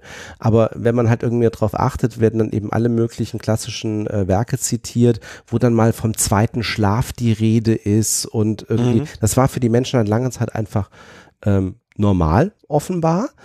Äh, Genau, offenbar. Also das ist eine Genau. semantische Analyse Genau. von Texten. Das kann auch sein, dass sie was ganz anderes damit meinten. Ne? Genau. Also und äh, was man halt da so angeblich gemacht hat, ist also ja, man hat sich entweder unterhalten, man hat irgendwie dann eben das auch die, die zwei, zwei Stunden dann zwischendurch auch zur Meditation genutzt oder eben auch für Sex. Ähm, und ähm, ein, eine Theorie besagt, dass sich das eventuell so entwickelt haben könnte, weil du sagst schon vor industrielle Zeit, kein elektrisches Licht, äh, es gab halt vielleicht auch ein Feuer, ein Kaminfeuer, wie auch immer und das halt irgendwie über acht Stunden unbeaufsichtigt zu lassen, dann geht's halt irgendwann aus. Ähm, dass es vielleicht auch so teilweise ein Überbleibsel der Notwendigkeit war, mal in der Nacht aufzustehen, einfach irgendwie das, das Feuer nachzulegen. Also vielleicht sollten wir ganz kurz, weil ich habe noch eine Theorie, warum das so sein hätte sein können in der Vergangenheit oder vielleicht sogar auch noch so ist, weil Sebastian sagt ja auch schon gerade, nochmal aufstehen und Schoki suchen, Mhm. nochmal auf, auf Tö gehen und so. Äh, äh, zunächst mal, ich denke, viele unserer Hörerinnen und Hörer werden das wissen, aber wir schlafen ja nicht, also wir legen uns ja nicht hin und dann liegen wir und dann stehen wir wieder auf ähm, und schon gar nicht ist Schlaf ähm, gleichförmig. Also das, Mhm, äh, ja. der, der Schlaf-TM, sondern wir erleben ja pro Nacht äh, verschiedene Schlafphasen. Dazu gehört der Tiefschlaf, dazu gehört der etwas leichtere Schlaf und dann gehören die Traumphasen, die eher dem leichteren Schlaf zugeordnet sind. Die, der sogenannte REM-Schlaf dann ja auch genannt. REM steht hier für Rapid Was Eye übrigens Movement. nicht stimmt, was die Schlafphasen angeht. Die, Traum, die Traumsequenzen. Man träumt in allen äh, Phasen tatsächlich Ah, okay. neuerer Forschung. Man hat das lange Zeit so gesagt. das Ich hab, meinst du. Ja. da, dazu kann ich übrigens das Standardwerk empfehlen, das ich wirklich toll fand. Träume von Michael Schredel im Springer Spektrum äh, erschienen. Äh, ganz tolles Buch. Das aktuellste, weil gerade die Traumforschung ja lange Zeit verpönt war. Äh, aktuelle Befunde zur Traumforschung mhm. äh, versammelt. Mhm. Ja. Also äh, gut, aber den, den REM-Schlaf gibt es ja trotzdem. Und, und ja. da ist äh, wohl offensichtlich äh, dann die Traumwahrscheinlichkeit am höchsten. Ich habe keine Ahnung, das müsste ich dann lesen in dem Buch, was du genannt hast. Aber das sind so die verschiedenen Schlafphasen, die wir haben. Und ähm, was wohl äh, durch Untersuchungen sich herauskristallisiert hat, ist die Tatsache, dass tatsächlich der die die Erholung, also das, was man mhm. benötigt, damit man nächsten Morgen sagt, ich bin ausgeruht, im Wesentlichen in den Tiefschlafphasen passiert. Mhm. Und typischerweise bei einem normalen Schlafverlauf ist es so, dass man relativ zu Beginn längere Tiefschlafphasen hat, die dann von leichten Schlaf äh, abgewechselt werden. Und in der Regel ist es dann so, dass man so sechs, vier bis sechs solche Schlafzyklen, also abwechselnd Tiefschlaf, leichter Schlaf durchlebt. Wie gesagt, am Anfang in der Regel erstmal eine lange Tiefschlafphase. Da passiert sozusagen die maximale Erholung und dann fängt es an zu wechseln und die Phasen werden auch kürzer. Und ähm, also im Rahmen der dritten Schlafzyklusphase äh, ist es dann so, dass wir auch gar nicht mehr so unbedingt in einen Tiefschlaf verfallen. Das ist statistisch gesehen so meist so nach viereinhalb bis fünf Stunden Schlaf. Und das ist dann zum Beispiel auch eine Situation, warum manchmal Menschen dann aufwachen, nicht mehr schlafen können, aber auch im Wesentlichen gar nicht mehr müde sind, weil da mhm. offensichtlich dann schon eine Erholung eingesetzt hat. Genau. Heute geht man davon aus und behauptet, dass ungefähr sieben bis acht Stunden Schlaf pro Nacht so eine Art Sweet Spot sind. Die sollte man haben, auch aus hormoneller Sicht, weil natürlich im Schlaf sich äh, Hormone im Körper verändern, viele, viele Prozesse stattfinden und offensichtlich sind sieben bis acht Stunden Schlaf ideal. Weniger als sieben Stunden sollten es nicht sein. Allerdings sollten es auch nicht deutlich mehr äh, als acht Stunden regelmäßig sein. So, ähm, das heißt also, dieses, diese, dieser Spot von viereinhalb, fünf Stunden und dann wird man wach kann durch Feuer geprägt sein oder aber vielleicht eventuell hat, ist das auch früher schon der Fall gewesen.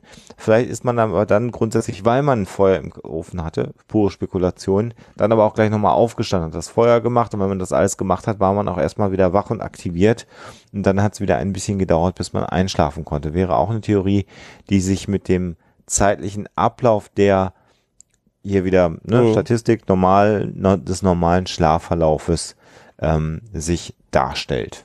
Also plus, plus natürlich die Frage auch, wenn du, wenn du eigentlich, also in, in, in, früheren Zeiten, wenn du nach dieser ersten Schlafphase eigentlich erstmal grundsätzlich erholt bist ähm, und dann erstmal wach bist, ähm, wie gesagt, auch die Frage, A, die Notwendigkeit noch weiter zu schlafen, plus B auch, was mache ich denn, weil es ist ja eh noch dunkel. Also jetzt mal mhm. ganz platt gesagt. Also mhm. äh, ne, wo dann so zwei, äh, zwei Sachen zusammenkommen, vielleicht auch, weil ich brauche vielleicht dann trotzdem den Rest des Schlafes noch. Also Theorie, die ich jetzt im Kopf habe, ich habe aber keine Belege dafür, ist das, was wir gesagt haben, so äh, an den Theorien, warum schlafen wir eigentlich? Erholung. Anscheinend dann die Tiefschlafphasen erstmal am Anfang äh, dann mhm. eben auch äh, des, äh, des Schlafens, um sozusagen erstmal diesen Erholungseffekt, dass sich der Körper diesen Erholungseffekt dann eben auch holt. Ähm, den dritten Punkt, den ich ja noch gar nicht angesprochen habe, ist das ganze Thema ähm, äh, Informationsverarbeitung.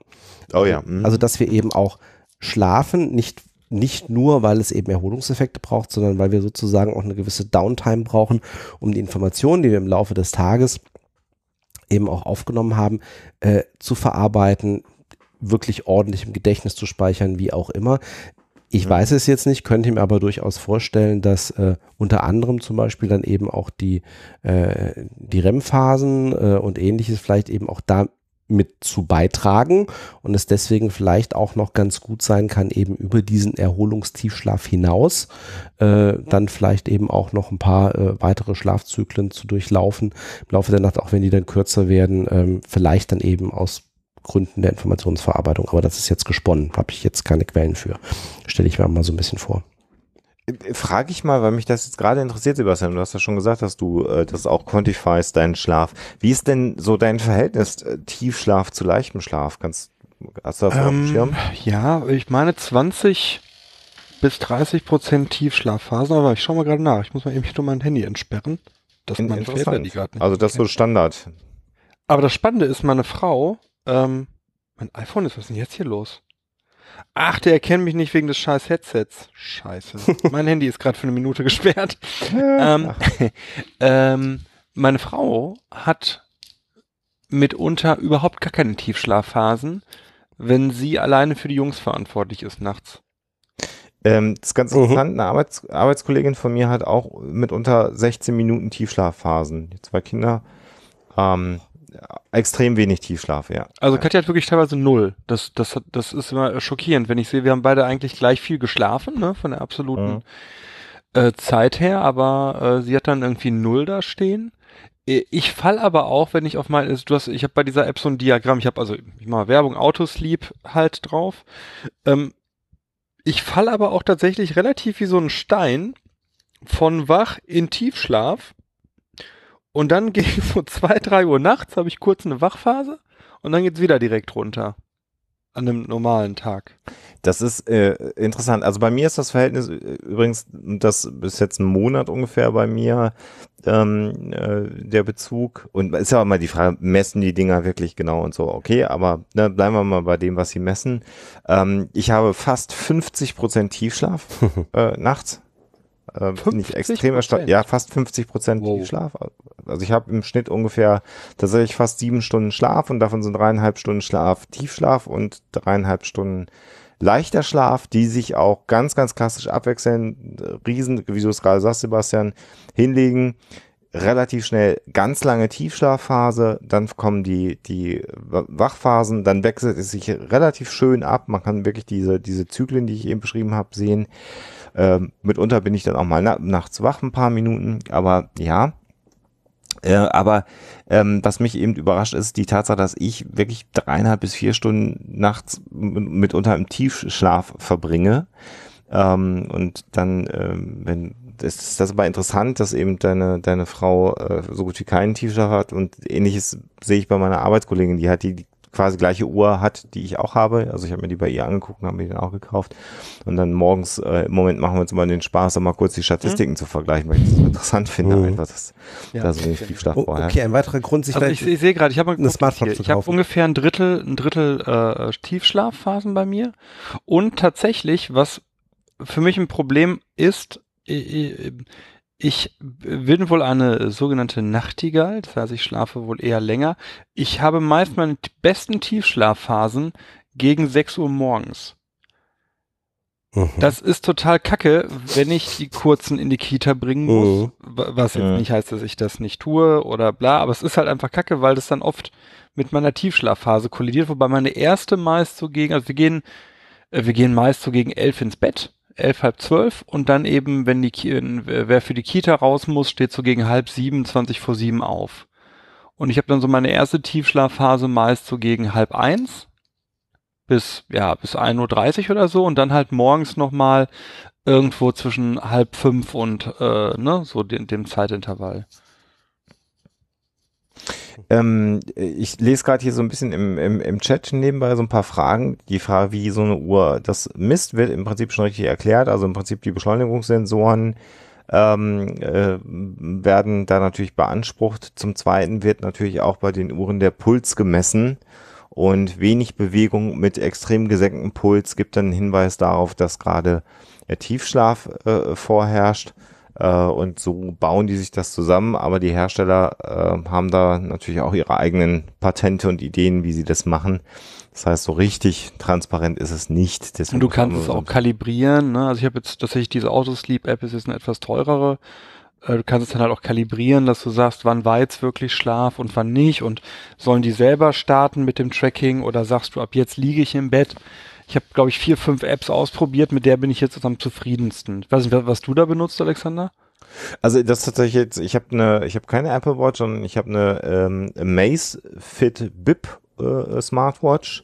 Die hat eine eigene App und da ist eigentlich eine sehr schöne äh, Ach, Fitbit, Schlaferkennung. ja klar, kenne ich. Fitbit, Hat- genau. hat- Die ist, Hatte Katja, Katja davor gehabt, ja, ja. genau. Und die hat ja in der App so eine eigene Schlaferkennung. Ich habe da relativ wenig kalibriert und äh, bin jetzt aber innerhalb des Systems halt unterwegs. Ne? Und dann kann ich halt. Und du, Sven, gleichen- trackst du auch? Nee, ich, ich tracke nicht. Ich habe tatsächlich noch, äh, äh, obwohl ich da eigentlich äh, affin bin, noch keine Smartwatch, aber das wäre noch ein weiterer Grund, sich jetzt eine anzuschaffen. Mich würde das auch mal interessieren. Also ich, ich kann das natürlich irgendwie als äh, Vater einer kleinen Tochter irgendwie nachvollziehen, dass vielleicht das mit den Tiefschlafphasen äh, zu gewissen Zeiten jetzt nicht äh, unbedingt gegeben ist, ähm, wobei das bei uns natürlich Mhm. deutlich besser geworden ist ähm, äh, im Laufe der letzten Jahre. Ähm, aber ich meine, krass irgendwie bei Katja mit den irgendwie, aber klar, du hast dann irgendwie Ja, wir haben jetzt eine Phase, wo der kurze zahnt. ne? ja, es So. ist so die Sensorgeschichte in der Nacht so immer so halt mithören. Wir haben das also äh, Ja, irgendwann, äh, die Kinder sind ja auch unterschiedlich, aber irgendwann weißt du dann ja auch in gewissen Phasen, was sind dann auch zum Teil bei denen irgendwie dann nachts mal so kritische Phasen. Also äh, ich bin meistens auch der, ich, ich bin derjenige, der als, äh, als letzter ins Bett geht. Äh, die kurze geht meistens so im Moment so um acht rum irgendwie schläft sie, acht, halb neun oder so, je nachdem, wie der, wie der Tag so ist. Und ähm, ich weiß halt, so zwischen 10 und 11 Uhr nachts irgendwie abends, wenn ich dann meistens noch wach bin oder ins Bett gehe, ist dann vielleicht nochmal so eine kritische Zeit. Dann meistens nochmal so 3 Uhr morgens, ähm, wo man dann vielleicht nochmal hört übers Babyphone, hm, vielleicht nochmal irgendwie kurz aufwachen, irgendwie kriegt sie sich ein oder irgendwie wacht sie halt tatsächlich auf und äh, irgendwas ist. Und ähm, ja, dann kommt es immer so ein bisschen drauf an, wie, wie lange sie halt irgendwie morgens schläft. Und man merkt dann eben bei sich selber dann natürlich auch, schlafe ich jetzt im Moment irgendwie halt ruhiger oder habe ich halt dann trotzdem irgendwie immer so ein bisschen so ein halbes Ohr irgendwie noch offen, ob da jetzt irgendwie was kommt. Ähm, Wobei wir das jetzt beim zweiten tatsächlich ist es spannend, weil ihr- ihr berichtet das, was wir beim ersten Kind gemacht haben. Beim zweiten äh, knicken wir uns diese ganzen, ich sitze nachts am Kinderbett Nummern und hole den kurzen sofort rüber, wenn er nachts. Ja, hat. nee, das ist auch. De facto jede Nacht drüben, drüben jetzt bei Katja.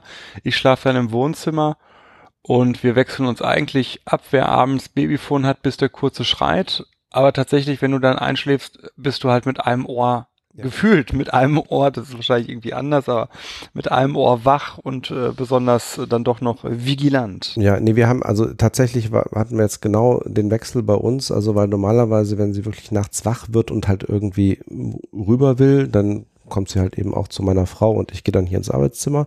Ähm, gestern hat sie dann aber auch explizit irgendwie zweimal nach mir gerufen und wollte dann auch mit mir ins Bett. Das heißt, wir sind zusammen Mhm. ins Arbeitszimmer umgezogen, was ein bisschen Mhm. blöd ist, weil sie momentan ein bisschen Schnupfen hat. Das heißt, ich habe dann halt auch relativ wenig Schlaf gekriegt, weil, also mir wurde dann zwar von meiner kleinen Tochter heute Morgen gesagt, ich hätte ja ganz laut geschnarcht. Ähm, ja, gut, aber Immer die anderen. das sind immer die anderen. Was ich euch fragen wollte äh, beim Schlafen, weil da bin ich natürlich auch drüber gestolpert. Ähm, habt ihr Zuckungen beim Einschlafen? Äh, ich glaube ja. Also manchmal wache ich davon selber natürlich nur auf. Äh, ähm, ich weiß jetzt, also wo, ich weiß jetzt nicht, worauf du hinaus willst. Ich glaube Nee. ja.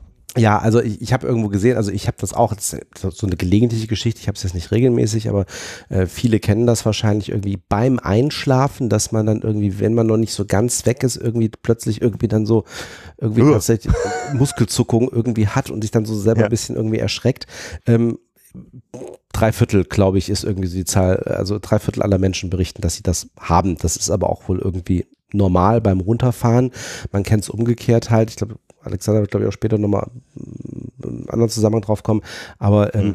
in verschiedenen Schlafphasen sind wir eben auch körperlich unterschiedlich aktiv und eben insbesondere, wenn wir eigentlich in der REM-Phase, also in der klassischen Traumphase, sind, wo der Körper, also auch das Gehirn eben besonders wach ist, ist aber normalerweise eben auch tatsächlich sind unsere Körperbewegungen bewusst ausgeschaltet vom Körper, weil ähm, du willst nicht wirklich körperlich losrennen, wenn du im Traum losrennst. Äh, das hat sozusagen der Körper selber als Schutzmechanismus eigentlich äh, drin, zu sagen, Selbstverletzung vermeiden. Äh, du träumst das in deinem Kopf, aber ähm, deine Beine und deine Arme bewegen sich nicht wirklich.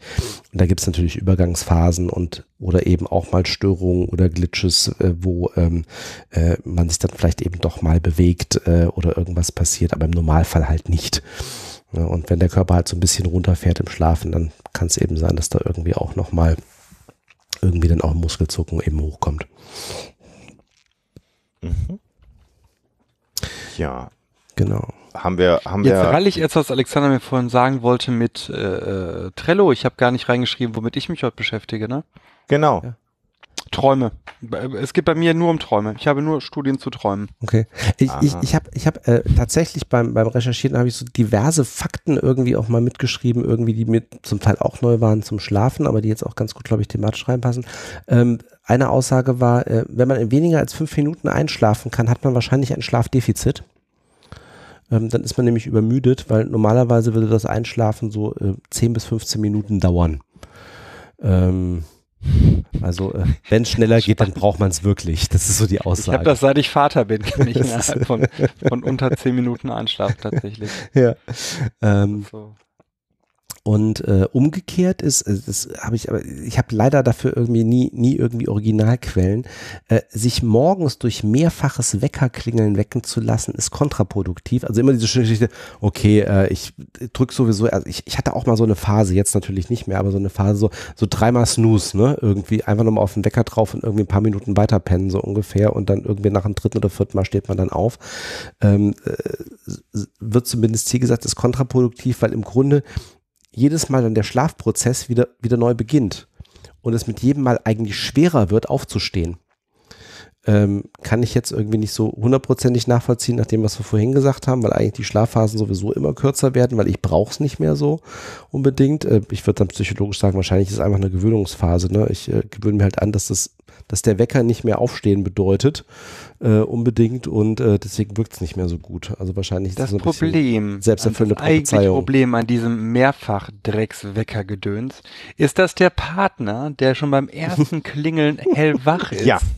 dann wach ist. Das ist das Problem. Deswegen habe ich meiner Frau irgendwann diese Tageslichtwecker geschenkt. Mhm. So, die dann so lange, das war schon ganz gut von Philips. Und seit wir die, die, die Apple Watches haben, ist dieses Problem ein für alle Mal gelöst, weil wir beide unsere Wecker, die Apple Watches haben, die dann eben vibrieren. Und ich nicht mehr geweckt werde davon, dass Katja, was jetzt eh nicht mehr der Fall ist, seit die Kinder da sind, Ja. mehrfach auf das Snooze drückt. Aber mein Problem war wirklich früher, äh, äh, Wecker klingelt, sie drückt auf Snooze, ich bin wach. Und denk mir, ja toll. Ole. Aber Alexander Äh, kennt das Problem auch, habe ich ja gerade rausgehört. Nee, nee, bei mir ist es so, dass ich tatsächlich äh, inzwischen an einem Punkt bin, weil ich einen recht regelmäßigen äh, Tagesrhythmus habe, dass ich immer fünf Minuten vor meinem Wecker wach bin. Ähm, ansonsten äh, war ich Zeit meines Lebens immer jemand, der, wenn der Wecker einmal geklingelt hat, aufgestanden ist und auch nicht weitergedreht hat, weil also ähm, und jetzt sind wir seit zwölf Jahren in Hamburg, das heißt seit zwölf Jahren ist Alexa ja mehr oder weniger selbstständig tätig, das heißt, die muss nicht zwingend einen Wecker gestellt haben. Insofern bin ich immer derjenige, der einen Wecker gestellt hat. Und ähm, ich kann das nicht nachvollziehen, dies weiterdrehen, weil äh, wenn ich, wenn ich den Luxus habe, den Wecker weiterzudrehen, ähm, äh, dann könnte ich ihn gleich auf die Zeit stellen, die ich dann brauche, um aufzustehen, weil dann kann ich einfach länger äh, schlafen im Zweifelsfall und verdaddel meine Zeit nicht. Bei mir ist es morgens dann eher so, vielleicht auch wirklich, weil meine Tiefschlafphasen so sind, wie, sich, wie ich sie beschrieben habe. Einmal wach he- heißt dann auch wach weil sozusagen das Gros der Erholung eh schon erfolgt ist. Ähm, insofern kenne ich das Problem zum Glück nicht, Mhm. Ich habe auch, ähm, äh, auch jetzt eine, eine Aussage dazu von wegen morgens wach. Ähm, äh, so diese Aussage des, ähm, also veröffentlicht insbesondere in den Vereinigten Staaten, dass Schulen eigentlich ähm, für Jugendliche ihren Unterricht erst um, um halb neun oder später beginnen sollten, weil äh, der Schlafrhythmus von Jugendlichen in der Pubertät irgendwie ähm, äh, sozusagen, äh, das würde dem deutlich mehr entgegenkommen, so nach dem Motto, die brauchen besonders viel Schlaf äh, und ähm, das, also Teenager tatsächlich brauchen, also wir haben vorhin gesagt, also sieben bis acht Stunden ist eigentlich das, was so der Sweet Spot. Ähm, die Aussage ist, Teenager brauchen neun Stunden Schlaf. Ähm, Mhm. Und äh, gleichzeitig wissen wir, dass das vielleicht eine Phase ist, in der man nicht besonders viel Schlaf bekommt, wenn man auf sich allein äh, gestellt Mhm. ist.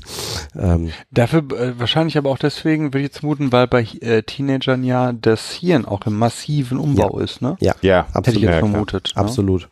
Und, und Ho- plus Hormonhaushalt, ne? Das ist halt also beides gleichzeitig, ne? Das, was auch Alexander sagte.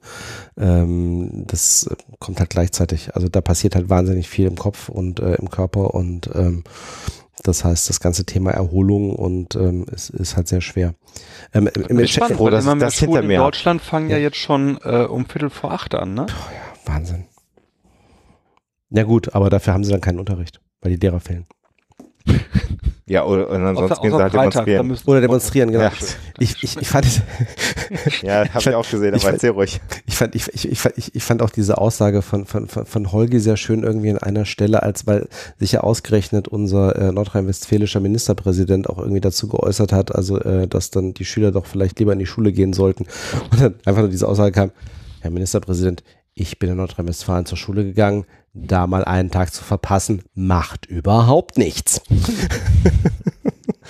Oder aber äh, auch eine schöne Statistik, die ich gesehen habe, immer diese Fake-Tortendiagramme, Also Äh, von, ne, von, also, von. André Sebastiani gesehen.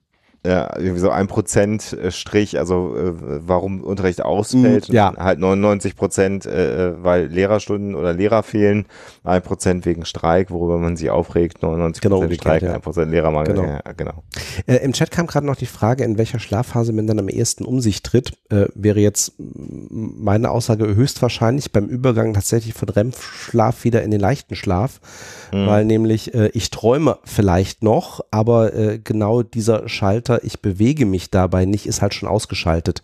Also ähm, ich, ich, ich glaube, das ist dann eher so die wahrscheinlich, der wahrscheinlichste Moment, wo ich dann eben tatsächlich um mich trete, wenn ich dann halt schon irgendwie dann wieder in leichteren Schlaf reinkomme und dann eben die äh, äh, meine Muskeln schon wieder anfangen zu arbeiten, aber ich halt noch irgendwelche irgendwelche Traumreste habe oder eben plötzlich aufwache oder ähnliches, mitten aus dem Schlaf gerissen, äh, mitten aus dem Traum gerissen werde an der Stelle. Genau. Äh, ich gucke gerade mal so ein bisschen in den Chat drüber. Ach so, vorhin kam schon eine Frage, ich meine, das wieder originär psychologisch, äh, äh, Schlafentzug. Also Mhm. erstmal, erstmal, Mhm. was, was, was, was passiert eigentlich, wenn ich nicht genug schlafe? Kann ich dazu noch einbringen? Das, Das ist sehr lustig. Ich k- kann da nachher was zu berichten aus dem Oh. Studium. Oh ja, ich auch. Nee, ich, Kont kontrollierter Schlafentzug im Rahmen eines Experimentes, wo ich Proband war. Deswegen, also hat, hat, hatte, ich, hat, hatte ich auch. Äh, Können wir, also offiziell Schlafmangel, was passiert, wenn ich, wenn ich nicht genug schlafe? Erstens, ich bin, bin gestresst und habe eine geringere Leistungsfähigkeit. Ähm, eine erhöhte Impulsivität. Ich bin gereizt. Ähm, äh, ne, so diese klassische Trias, Mhm. äh, ich bin müde, ich habe Hunger und mir ist kalt. Ähm, ähm, mitunter auch noch Pipi. Aber ja. auch das noch. Ja. Äh, schlechtes Urteilsvermögen. Oh ja. Und eben genau dieses Thema, der Bedarf an Stimulantien. Koffein, Der ne? Reaktionsvermögen geht übrigens auch drastisch. Ja. Wahnsinn, genau. Oder wie der Volksmund sagt, nach müd kommt blöd. Nach Müd kommt, die, sehr schön. Ähm, ach, Stimulantien waren wir stehen geblieben. Moment, ich, ich, ich muss einen Sendungstitel aufschreiben. Ähm, Das ist ein schöner Titel. nach Müd kommt blöd. Blöd. Ähm, danke. ähm. Bedarf an Stimulantien, Koffein, aber auch Nikotin. Also, ne, ich rauche mehr, wenn ich irgendwie müde bin. Äh, und aber auch Alkohol. Was dann natürlich wieder, wie am Anfang gesagt, kontraproduktiv ist, weil erstmal putscht es mich vielleicht auf, aber dann falle ich halt genau wieder in das Loch rein und es unterbricht halt irgendwie und beeinträchtigt halt meinen Schlafrhythmus. Wisst ihr, in welchem Lied das äh, perfekt dargestellt wird? Fällt mir jetzt gerade auf. I'm so tired von den Beatles. Although I'm, ihr kennt das Lied, ne? I'm so Ja, tired, ja, I haven't slept a Ich, wink. Although I'm so tired, I have another cigarette. Ah. I wonder, should I get up and uh, fix myself a drink? mhm, ja, So, äh, da, da, ja, Ja. ist ja genau das. Genau ne? das. Mhm. Und was eben auch noch in, in anderem Zusammenhang eben wichtig wird, ist, ähm, ich, wenn ich müde bin, habe ich auch mehr Hunger, neige dann dadurch zum Überessen und damit zu Gewichtszunahme, aber auch zu Insulininsensitivität und damit potenziell auch einem erhöhten Risiko zu Diabetes. Mhm. Ähm, und äh, es gibt eben genau diese, da kommen wir nachher noch drauf, äh, nämlich auch eine aktuelle Studie, die mir über den Weg gelaufen ist.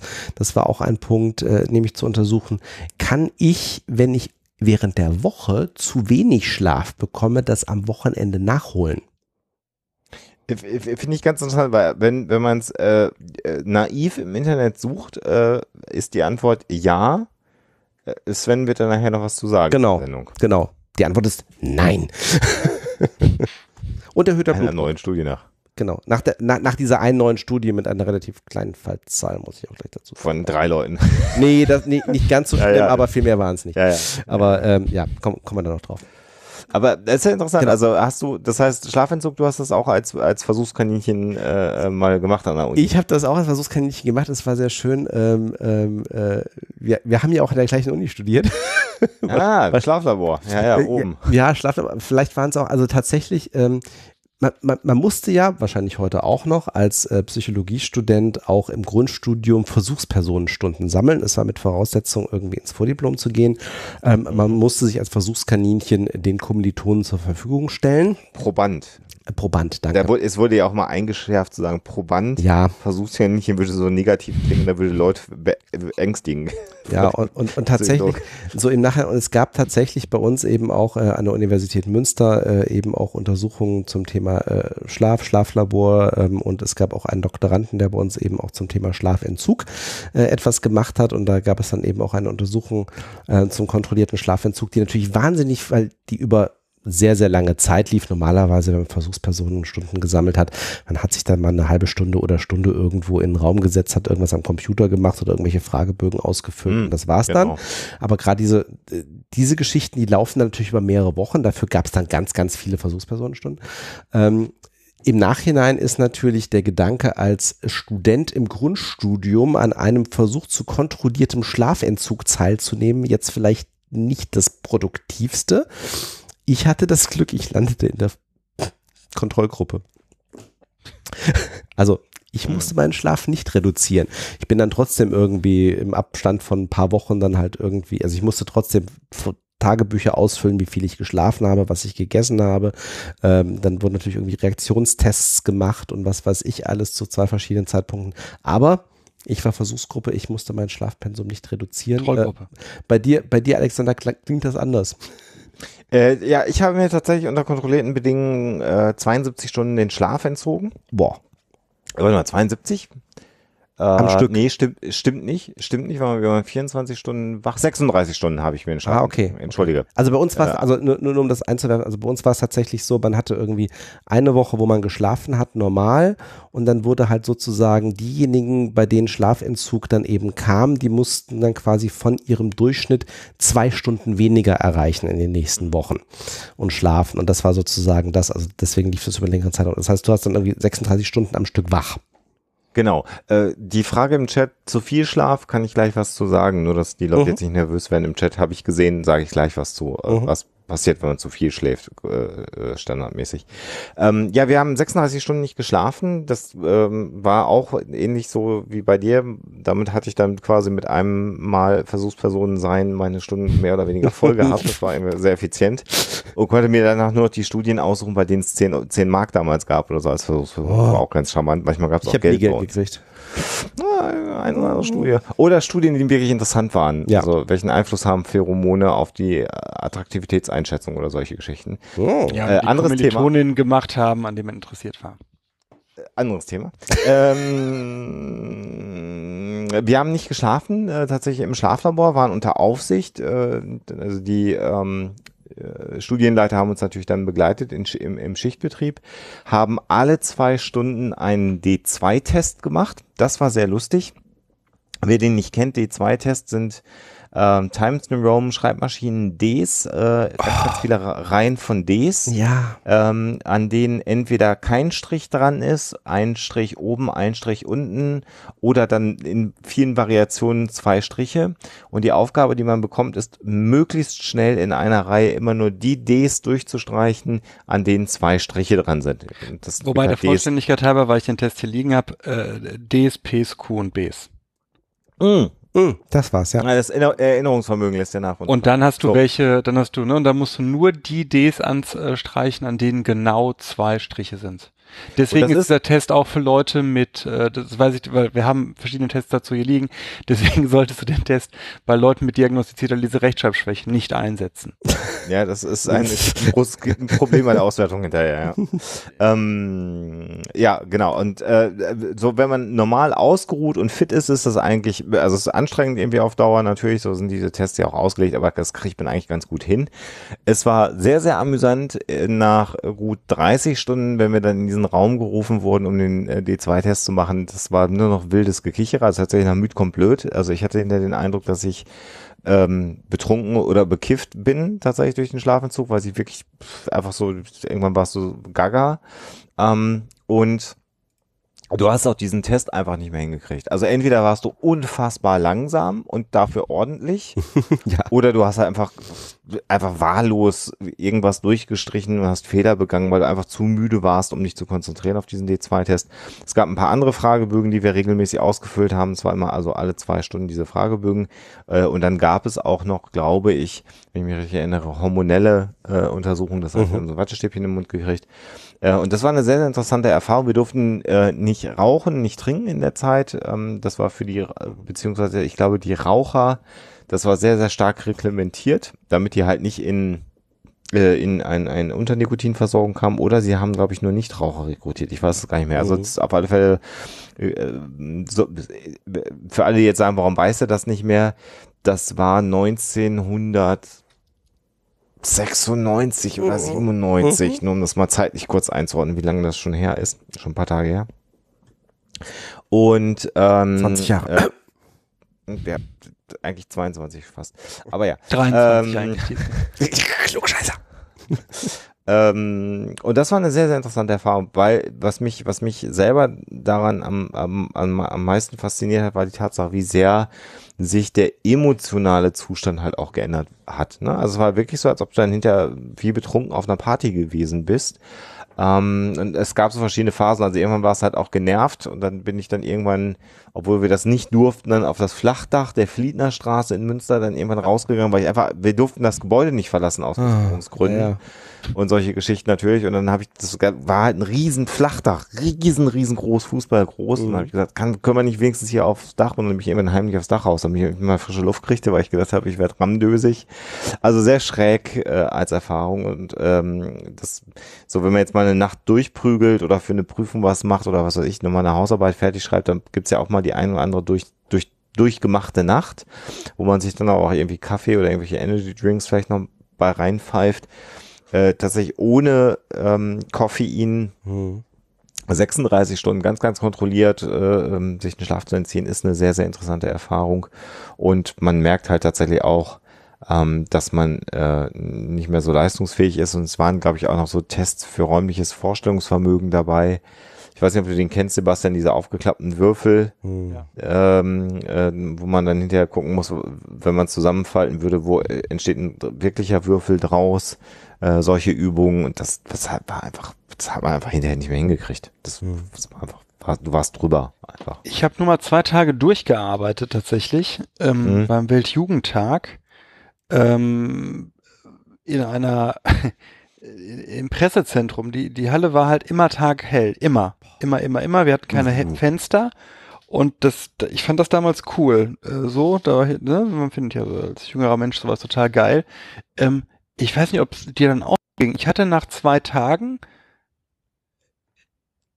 ich, ich, ich scheue mich bis heute von Halluzinationen zu sprechen. Ich habe am Rande des Gesichtsfelds Bewegungen gesehen, die nicht da waren. Wisst ihr, was ich meine? Hatte, hatte, hatte ich nicht, aber ist ja nicht ungewöhnlich, dass das auftritt Hm. bei Schlafentzug. Und das war der Punkt, wo ich dann, wo der Kollege, mit dem ich die Schicht dann gemacht habe, äh, wir haben dann auch noch ein, zwei Fehler angefangen zu bauen, so viel zur kognitiven Leistungsfähigkeit. Mhm. Und der guckte mich irgendwie dann nur an, der war, war, war zehn Jahre älter, der Kai, sollte sich das hier anhören. Vielen Dank nochmal damals dafür, Kai. Und sagte, Sebastian, wir machen jetzt Fehler, wir gehen jetzt schlafen. Und dann bin ich einfach hinterher getrottet wie so ein Küken der, der Entenmutter. Er Ja. hat gesagt, wir gehen jetzt schlafen und gehen jetzt schlafen. So. Oh, jetzt schlafen. So, das ähm, war spannend. Also spannend war es tatsächlich. Aber ich habe dann im Nachgang verstanden, dass, das habe ich übrigens nicht recherchiert, vielleicht hat einer von euch recherchiert, in Japan gibt es das ja als äh, Todesfälle durchaus, ne? Hm. Dass sich tot arbeiten, weil man irgendwie eine Woche oder zwei keinen Schlaf kriegt und durcharbeitet und dann eben verstirbt.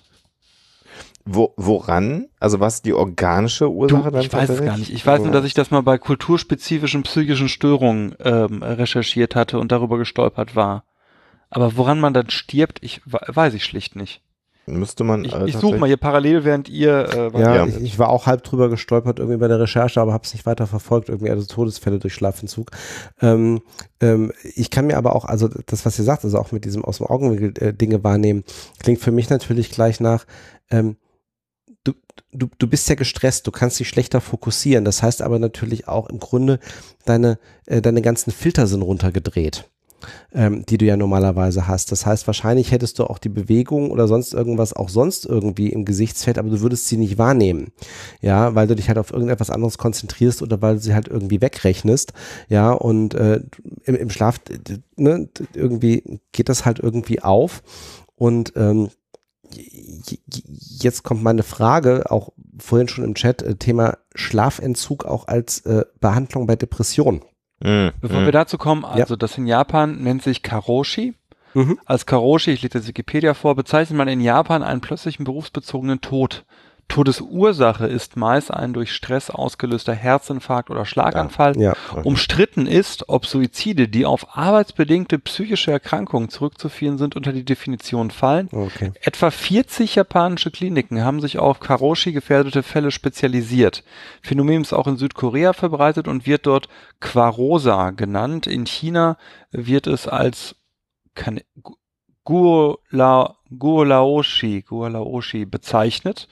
Und äh, mittlerweile ist anerkannt, dass Erwerbstätige, jetzt Japan wieder, nicht über Jahre hinweg sechs bis sieben Tagen pro Woche mehr als zwölf Stunden täglich arbeiten können, ohne körperlich und geistig darunter Mhm. zu leiden. Ja. Der erste Fall 69 gemeldet. Äh, Prävalenzzahlen stehen hier in der deutschen Fassung keine. Keine. Aber immerhin ein dokumentiertes äh, Phänomen. Genau. Und klar ist auch, weil das hatten wir vorhin, ähm, wenn du längere Zeit nicht genug Schlaf kriegst, außer dem klassischen Erholungsfaktor, du bist halt gestresst und es geht eben auch auf das Herz-Kreislauf-System. Das heißt, wenn du vielleicht sowieso eine Disposition hast, also irgendwie eine, äh, äh, also eine Neigung eben auch zur Herz-Kreislauf-Erkrankungen und dann eben auch noch nicht genug Schlaf kriegst, dann ja, könntest du Ähm, Es gibt in. Japan im englischen eine eigene Hotline für solche Fälle. Das scheint also tatsächlich ein gesamtgesellschaftliches Problem zu sein. Äh, Ist es, also es ist, es ist ein, Kult- also tatsächlich Japan, also es ist, ist, ist es mit, mit auch ein gesellschaftliches, ein kulturelles Problem, weil ähm, äh, auch wieder, das klingt jetzt sehr stereotyp, aber eben tatsächlich die, ähm, auch die äh, äh, persönliche Ehre, die persönliche Aufopferung sozusagen dann eben auch für den Job und eben auch das Ansehen, was man hat, wenn man dann eben vermeintlich nicht genug arbeitet, äh, das ist schon ein sehr hoher Druckfaktor. Vielleicht ganz kurz, bevor du auf, auf Schlaf äh, in der Psychotherapie zu sprechen kommst, weil wir es jetzt gerade schon angesprochen haben, äh, es wird jetzt mehrfach gefragt von im Chat, wie ist denn das? Ich schlafe in, in der Regel 10 bis 12 Ah ja. Stunden am Tag, Mhm. ist das schädlich oder nicht? Ähm, die Aussage ist natürlich jetzt äh, immer nur in ähm, statistischen Ausmaß äh, äh, zu verstehen, aber es gibt zumindest aktuell Hinweise darauf, dass tatsächlich das ähm, mehr als zehn Stunden Schlaf pro Nacht genau das bewirken, was Sven gerade gesagt hat. Also Störungen im Hormonhaushalt, äh, metabolisches Syndrom, das sind Dinge, die eher Übergewicht assoziiert unter Umständen sogar sind, ähm, die daherkommen können, äh, erhöhte Blutzuckerwerte ähm, äh, und eben auch ein höherer ähm, Appetit, der auftritt, beziehungsweise ein höheres Maß an äh, Kalorienaufnahme. Insofern, äh, und interessanterweise weiß man aus Forschungssicht noch nicht, warum zu viel Schlaf das bedingt. Davon mal ab, äh, ist man trotzdem abgeschlagen nach zu viel Schlaf ähm, und kann sich das tatsächlich im Moment physiologisch scheinbar noch nicht wirklich erklären. Ähm, also die Aussage ist tatsächlich, wenn man regelhaft 10 bis 12 Stunden schläft, sollte man vielleicht mal, wäre meine Empfehlung, auch mal Kontakt mit dem Hausarzt aufnehmen, mal ein Blutbild machen, gucken, ob da noch alles in Ordnung ist. Und im Zweifelsfall tatsächlich dann auch mal einen Wecker stellen, ähm, um ähm, vielleicht etwas kürzer zu schlafen, zu gucken, wie es einem dann geht, ob man vielleicht sogar erholter ist. Ähm, und äh, ähm, bei ähm, zu viel Schlaf oder bei dem Gefühl, dass man so viel schlafen muss, ist auch immer so ein ganz kleines bisschen mitzubedenken, dass es auch gewisse psychische Erkrankungen gibt, die ähm, Wirkungen auf den Schlaf haben können. Mhm. Entweder tatsächlich, dass man nicht schläft oder nur sehr, sehr schlecht schläft. Oder aber, also bei Depressionen ist es zum Beispiel so, dass Depressionen auch zum Teil dazu führen können, dass man extrem lange schläft. Also auch das hm. ähm, vielleicht eine Sache, wo man einfach für sich selber mal sehr genau in sich hineinfühlen muss, wenn man so viel schläft. Hm, ist das so? Äh, es kann aber auch sein, dass man Medikamente bekommt wegen anderer Vorerkrankungen mhm. und auch Medikamente haben natürlich einen Einfluss auf Schlafverhalten, dann ist es vielleicht nicht ungewöhnlich. Also es ist sehr, sehr komplex ja. und tatsächlich bin ich jetzt kein äh, Schlafforscher und auch kein äh, Facharzt für Allgemeinmedizin oder Internist oder so. Ähm, wenn einem das Sorgen macht, sollte man zum Hausarzt seines Vertrauens gehen und mit dem mal darüber reden. Mhm. Wobei typisch für die Depression durchaus ist, äh, abends nicht einschlafen können, morgens nicht wach werden. Ja, das ist das ganz klassische dann, genau. So, genau, das ist so das, ne, weil, genau, damit wir ja. das mal benannt ja. haben. Und deswegen, also äh, auch was Alexander sagt, also zu viel Schlaf eigentlich kann in vielen Fällen eher ein Symptom sein als ein Auslöser für irgendwas, äh, mhm. äh, sondern es ist halt eine Begleiterscheinung von was auch immer.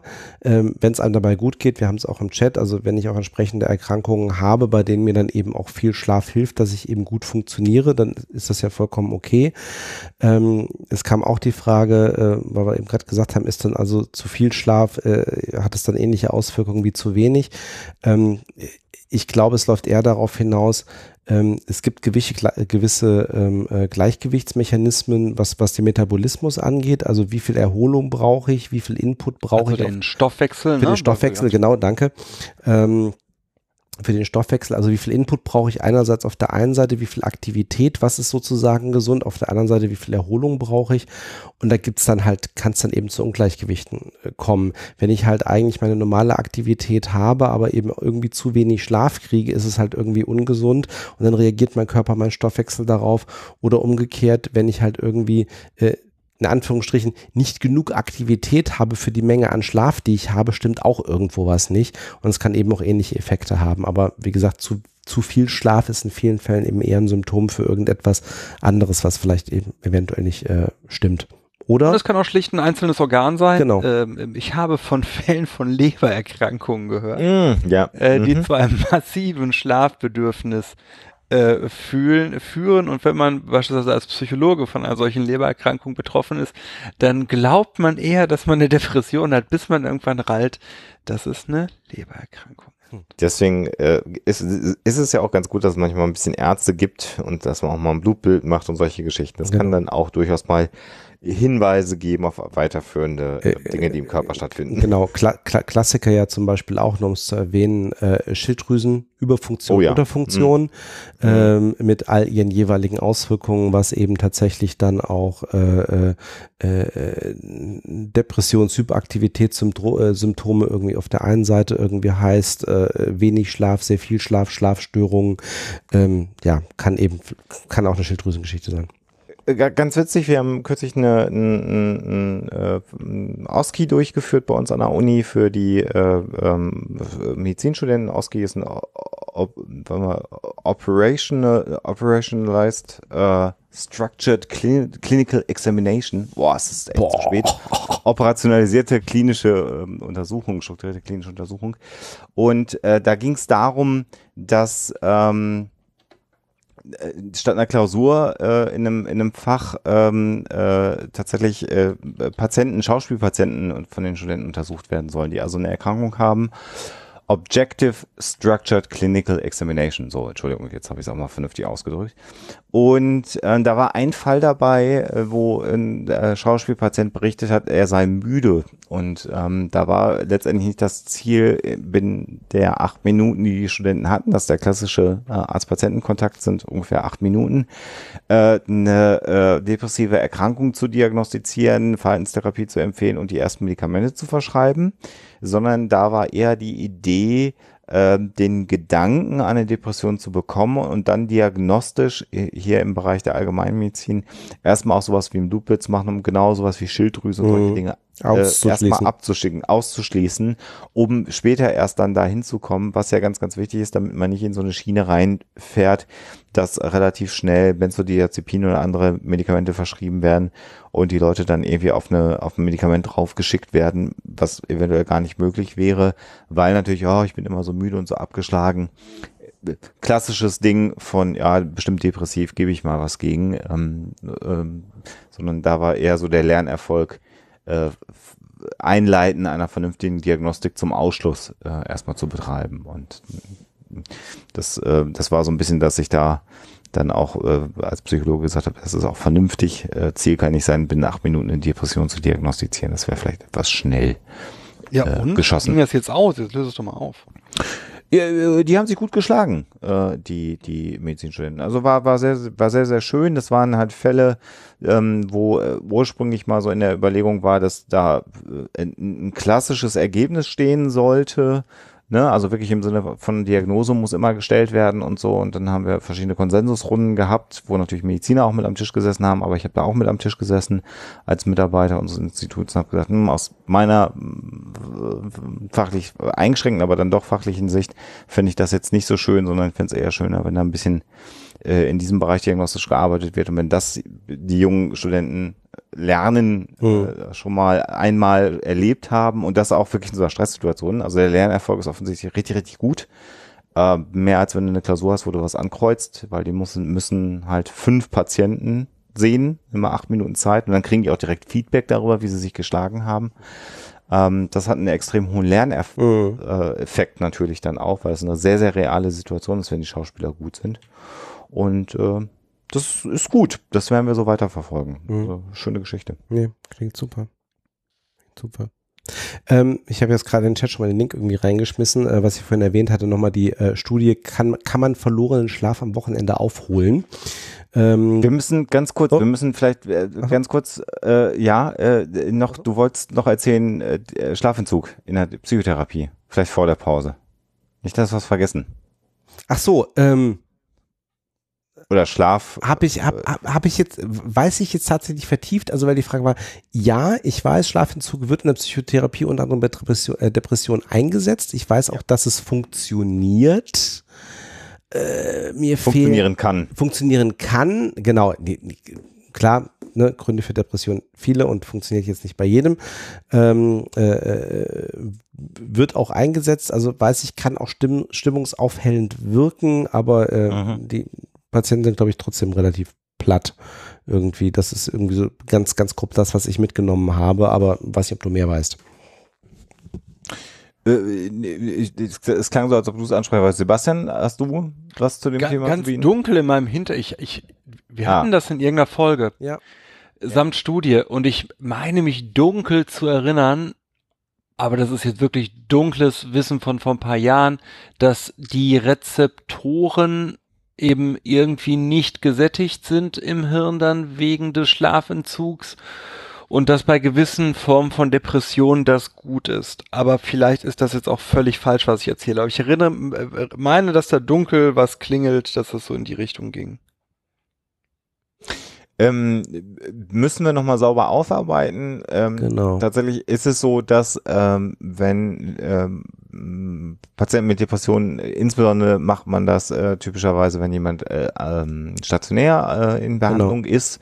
Das müssen die dann nicht zu Hause machen, sondern innerhalb einer stationären Aufenthaltes in einer ähm, ähm, Klinik. Mir fehlt mir, ja, psychosomatischen Fachklinik, der Begriff fehlte mir jetzt. Mein Gott, muss ja nicht immer gleich eine Psychi Psychiatrie sein. Ähm, da kann man das durchaus mal ähm, äh, versuchen, ähm, äh, eben durch Schlafentzug oder Verkürzung von Schlaf zu schauen, ob sich daraus eine stimmungserhellende ähm, Wirkung ergibt. Das ist dann insofern sehr, sehr hilfreich, weil natürlich in einer tiefen Depression oder Patienten in einer tiefen Depression, mit denen ist es auch sehr schwierig, und da komme ich jetzt her aus äh, in, im Rahmen einer kognitiven Therapie zu arbeiten, weil jemand dann auch gar nicht kognitiv, also vom, von seinem Gedanken her und von seinem, von seiner Flexibilität des Denkens her, ähm, alle Schritte mitgehen kann, die für eine Therapie, für eine erfolgreiche sinnvoll wären.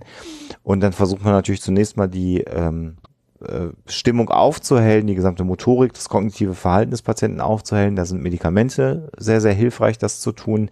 Aber man kann natürlich auch, wenn äh, sonst keine gesundheitlichen Probleme vorliegen, versuchen, das über einen Schlafentzug hinzubekommen und testet das dann. Und mitunter gibt es eben da durchaus positive Effekte. Das heißt, durch weniger Schlaf Auch wenn so ein klassisches Verhalten ist, wie es Sebastian schon gerade gestellt hat, abends nicht einschlafen können, morgens komme ich nicht hoch. Wenn man da sozusagen einen Cut setzt und dann müssen die aufstehen, kann das einen positiven Effekt auf die grundsätzliche Stimmungslage äh, geben und das erleichtert natürlich à ähm, die Therapiearbeit mit den Patienten. Die genauen physiologischen Dinge müssen wir tatsächlich mal nachrecherchieren, können wir vielleicht in der nächsten Sendung nochmal nachliefern. Mhm. Also ich habe ich hab jetzt parallel nochmal geguckt, also es gibt verschiedene Theorien, warum es, ähm, warum der Schlafentzug bei Depressionen funktioniert. Eine Theorie ist auch, ähm, also auch da geht es wieder in Richtung Informationsverarbeitung, dass ähm, sozusagen der äh, äh, optimale Zustand, das sozusagen, also, also mal platt gesagt, Depression sich in vielen Fällen eben auch dadurch äh, neurologisch auszeichnen, dass die Patienten im Grunde nicht runterkommen. Es sind zu viele Reize da, die nicht verarbeitet werden können, weswegen sich die, äh, weswegen sich die äh, Patienten eben auch zurückziehen und eben runterfahren und, und, und sozusagen ähm, äh, äh diese, diese, diese, diese Menge an Eindrücken und äh, eben auch, äh, um, um mit denen klarzukommen. Ähm, und dass eben der Schlafentzug, in, hier ist, wird gesagt, in, in sechs von zehn Fällen irgendwie tatsächlich hilfreich ist, ähm, weil ähm, äh, die, die, die depressiven Patienten einfach längere Wachphasen brauchen, ähm, um einen angenehmen Level an Informationsverarbeitung und sozusagen Filterfunktion zu erreichen. Also ähm, ich hätte mir auch noch vorstellen können, ja, was auch ähm, Sebastian sagte, dass äh, eben die äh, dadurch häufig dann ja auch bei Depressionen Serotonin als, äh, äh, als ein wesentlicher Faktor im Gehirn, dass der dann durch die Schlafverkürzung eben dann eben auch anfängt anders zu wirken oder dass dann eben auch stärker irgendwie eine Wirkung auf das Gehirn haben kann, weil man eben länger wach ist äh, und weniger schläft.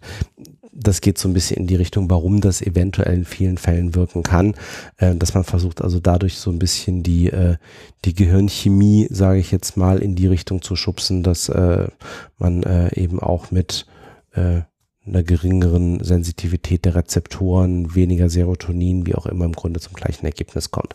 Aber Theorien. scheint in einer signifikanten Anzahl von Fällen zu helfen, aber warum genau, da streiten sich auch noch die Forscher drüber.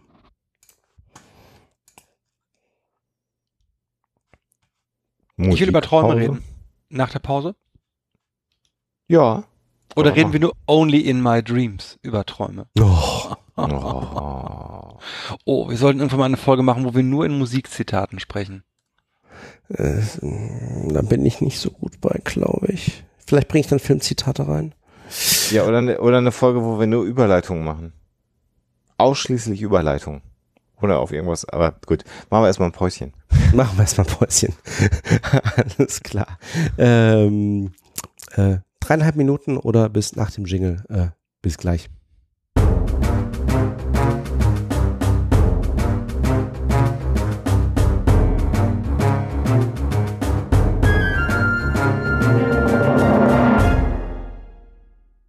Einer unserer Hörer kennt noch Dreamers Ball von Queen. Das freut mich sehr, tatsächlich. Das finde ich gut.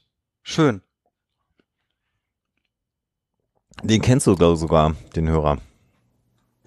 Den kenne ich sogar. Ja, ich kenne alle meine Hörer. So, persönlich. Alle fünf. haben uns mal getroffen. mhm. Sebastian, so wahr wäre, wäre es nicht so traurig. Bitte? Sebastian möchte gern zu Träumen kommen, deswegen mache ich ganz schnell noch das ähm, versprochene. Ähm, man, kann, man kann Schlaf am Wochenende nicht nachholen. Also ähm, tatsächlich ähm, eine ganz aktuelle Studie, die die Tage bei mir vorbeikam. Ähm, tatsächlich nur mit 36 Probanden insgesamt. Hm. Insofern nicht so viele. Ähm, und die noch in drei Gruppen aufgeteilt. ähm, was völlig okay für ein allgemeinpsychologisches Phänomen ist, muss man einfach auch nochmal sagen. Denn je mehr Leute man da hätte, umso relevanter würden auf einmal Unterschiede werden, die gar nicht relevant sind. Also was sie gemacht haben ist, ähm, sie haben also 36 ähm, gesunde junge Erwachsene genommen, Klammer auf, wahrscheinlich Medizin oder Psychologiestudenten, keine Ahnung, Klammer zu. Ähm, drei Gruppen, eine Gruppe, also alle über neun Tage beobachtet, eine Gruppe, die durften die neun Tage durch neun Stunden pro Nacht schlafen. So. Die zweite Gruppe durfte die neun Tage fünf Stunden pro Nacht schlafen. Wir jetzt wissen, fünf Stunden ist jetzt nicht unbedingt genug, um ordentlich zu schlafen. Die dritte Gruppe durfte äh, fünf Stunden, äh, fünf Tage lang nur fünf Stunden schlafen, hatte dann aber sozusagen ein Wochenende von zwei Tagen, wo sie so viel schlafen durften, wie sie wollten, um dann die letzten zwei Tage wieder nur fünf Stunden zu schlafen. Und ähm, was man sich dann eben angeguckt hat, ist, ähm, ähm, was haben die an Kalorien zu sich genommen in der Zeit? Ähm, wie ist ihr, äh, wie viel Melatonin haben sie im Körper jeweils auch produziert als ein äh, wesentliches Hormon und ähm, was ist mit ihrem Körpergewicht passiert? Ähm, die Ergebnisse waren, dass ähm, diejenigen, die weniger, die nur fünf Stunden geschlafen haben, also in diesen beiden relevanten Gruppen, die haben Melatonin später am Tag produziert. Das heißt, bei denen hat sich sozusagen die, äh, die, die körperinternen Uhren haben sich verschoben, was dafür gesorgt hat, dass die auch nach dem Abendessen noch deutlich mehr Snacks zu sich genommen haben als die Gruppe, die ordentlich geschlafen hat. So, das war grundsätzlich der Effekt erstmal des, des Schlafentzugs. Ähm, die haben später noch insgesamt mehr gegessen und es hat eben auch Einfluss auf Insulin etc. Die Gruppe, die ein Wochenende hatte und da lange schlafen konnte, die haben dann an dem Wochenende so neun bis zehn Stunden dann jeweils geschlafen und haben dann tatsächlich an den Tagen auch ähm, nicht mehr mehr gegessen nach dem Abendessen. Also das sah okay aus. Aber ihre Melatoninproduktion ist trotzdem gestört geblieben. Und in den zwei Tagen auf dieses Wochenende, nachdem sie halt wieder auch weniger geschlafen haben, ähm, war es sogar zum Teil noch schlimmer als in der Gruppe, die die kompletten neun Tage durch nur äh, fünf Stunden Schlaf bekommen hat. Also insgesamt so dieses ähm, daraus abgeleitet, zumindest was äh, die Veränderungen deines, die kurzfristigen Veränderungen in deinem Körper angehen und deinem Hormonhaushalt angehen, wenn du halt grundsätzlich unter der Woche zu wenig Schlaf bekommst, reichen zwei Tage am Wochenende mit beliebig viel Schlaf nicht aus, um das irgendwie aufzuholen und deinem Körper insgesamt genug Erholung zu geben, dass es keine negativen Folgen hat. Wie gesagt, ganz frische Studie, eine Studie, kleine Fallzahl, aber zumindest von der Richtung her, zwei Tage reichen nicht, wenn du grundsätzlich ein Schlafdefizit hast sollte meine Frau jetzt gerade zuhören, Schatz, das heißt aber nicht, dass es nicht weiter auf dem Placebo-Effekt anguckt, wie wir das machen, dass du Samstag ausschlafen kannst und ich Sonntag. So machen wir das nämlich bei uns. Die ganze Woche zu wenig schlafen, Samstag darf sie ausschlafen, Sonntag ich und dann sind wir nämlich fit am Montag. Also sehr gut. Ja, nee, psychologisch finde ich das auch super. Also, ähm. Es hat auch sowas, sowas, sowas äh, von Gleichberechtigung irgendwie. Ja, sie steht ja öfter auf als ich, das stimmt. Ähm, ich habe vielleicht auch noch, weil Sebastian brennt äh, ja quasi das Träumen unter den Nägeln. Ähm, I'm on fire. Yes. Ich habe auch noch eine sehr, sehr, sehr, sehr schöne Studie ähm, gefunden, die mich, die mich äh, sehr, sehr bewegt. Ähm, da muss ich noch mal gucken, wie ich drankomme. Ähm, weil man aktuell nicht drankommt, habe ich jetzt nicht geprüft. Die ist äh, veröffentlicht am 8. Februar 2018, also jetzt ein Jahr alt, relativ aktuell noch. Ähm, so. Und ähm, da geht's darum, dass das Nicht-Schlafen ähm, das wahrgenommen. Ich habe die ganze Nacht nicht geschlafen, unter Umständen gar nicht stimmt. Mhm. Ganz spannende Studie der Universitätsklinik Freiburg. Was haben die gemacht? Die haben 27 Menschen genommen, ähm, äh, die schwere Schlafstörungen ähm, hatten oder von über schwere Schlafstörungen berichtet haben, haben 27 gesunde Schläfer dazu gesucht, die in Alter und Geschlecht passen, also eine klassische Kontrollgruppe, und haben die im Schlaflabor schlafen lassen, die ersten beiden Nächte zur Gewöhnung. Danach ging dann sozusagen tatsächlich die Untersuchung los und äh, die Forscher haben die Probanden dann aus der REM-Phase, äh, die ja Sebastian hat es gerade schon gesagt, nicht ausschließlich, aber als Traumphase gilt, ähm, geweckt mit einem Piepton. Und ähm, wenn die dann aufgewacht sind und REM-Phase ist tatsächlich, das, also die waren dann natürlich verkabelt, sodass du auch an den Gehirnströmen erkennen konntest, sie schlafen und sie sind jetzt im REM-Schlaf tatsächlich. Und man hat sie dann gefragt, haben sie gerade geschlafen oder waren sie wach? Und äh, interessanterweise war so die, das Ergebnis, dass jeder sechste Proband mit Schlafproblemen, also jeder sechste von den 27, wir merken schon, es wird mhm. kleiner, so natürlich, aber immerhin berichtet hat, er hätte wach gelegen. Also entgegen dem, was physiologisch aufgezeichnet worden ist, ähm, haben die gesagt, nee, ich habe gerade wach gelegen und habe darüber gegrübelt, dass ich nicht schlafen kann. Die gesunden Probanden hingegen, ähm, bei denen trat das so gut wie gar nicht auf. Das heißt also, hier gibt es eine Unterscheidung zwischen Patienten, die über Schlafstörungen berichten und äh, gesund schlafende Menschen. Und es scheint dann unter Umständen, so der Schluss jetzt der Forscher, äh, so zu sein, dass die äh, Menschen, die sagen, sie leiden an Schlafstörungen oder berichten, dass sie an Schlafstörungen leiden, unter Umständen diese Schlafstörungen auch in ihre Träume mit einbauen. Und das macht es natürlich dann perfide, weil sie letztendlich ähm, zumindest mal abgesehen von all diesen physiologischen Dingen, also auf den Körper bezogene Dinge, die, über die wir bisher gesprochen haben, morgens, wenn sie denn dann aufstehen, das Gefühl haben, sie haben halt nicht geschlafen, unabhängig mhm. davon, ob sie wirklich mhm. geschlafen haben. Das heißt, hier ist es eher so, dass eine psychologische Belastung ähm, tatsächlich bei diesen Patienten vorliegt. Und das finde ich einfach eine sehr, sehr interessante Studie. Ähm, und es gab ja Zeiten in meinem Leben, wo ich auch massiv unter Schlafstörungen gelitten habe und auch das Gefühl gehabt habe, ich habe mitunter die ganze Zeit wach gelegen oder nur mal ein oder zwei Stunden geschlafen und war dann wieder wach. Wenn ich jetzt diese Studie lese, frage ich mich Kannst du mir die mal schicken? Äh, äh, den Link, ja, der ist auch in Trello übrigens drin. Ähm, ganz unten, wenn du runter scrollst, können wir dann, aber ich kann natürlich den jetzt auch mal hier in den Chat reinschmeißen. Ne, ich ich habe hier die Zusammenfassung auch für den Chat. Das ist die Zusammenfassung aus der erste Zeitung und hier ist die Studie in der Zeitschrift Sleep. Allerdings ist das nicht Open Access. Das heißt, ähm, wer jetzt da nicht an der Uni sitzt, die gerade Zugriff zu Sleep hat, kann da nur äh, das Abstract äh, lesen. Aber spannend. Okay. Cool. Ähm, dann habe ich eine Hörerfrage, die wunderbar zum Thema Träume überleitet, nämlich äh, vor kurzem hat gefragt äh, Simone. Äh, ich habe vor kurzem die Doku schon bewusst in Anführungsstrichen Nightmare auf Netflix gesehen, in der auf gruselige Weise das Thema Schlafparalyse behandelt wird. Ich selber hatte bereits Erfahrungen damit, schon etwas länger her, nicht so anstrengend äh, oft wie die Betroffenen in dem Film. Äh, bis vor einem Jahr wusste ich gar nicht, dass das ein Phänomen ist. Das Verstörende finde ich, dass in der Doku von schattenartigen Wesen die Rede ist. Es wurde kurz eine Hexe erwähnt und eingeblendet. Das ließ mich schockgefrieren, da diese Hexe bei meiner Erfahrung von mir Besitz ergr äh, ergreifen wollte. Wie kann es sein, dass mehrere Menschen, die vorher noch nie davon gehört haben, die gleiche Erfahrung machen bzw. ähnliche Wesen sehen? You go.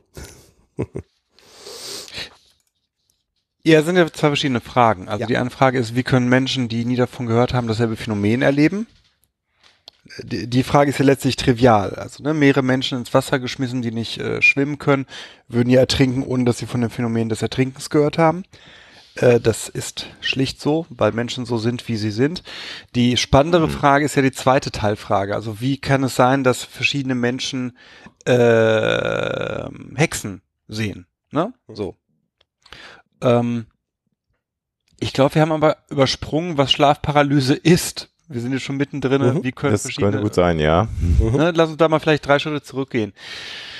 Was ist eine Schlafparalyse? Schlafparalyse ist äh, beim Einschlafen oder beim Aufwachen. Ähm, man, man hat schon keine Kontrolle mehr oder noch keine Kontrolle über seine Muskeln äh, wieder.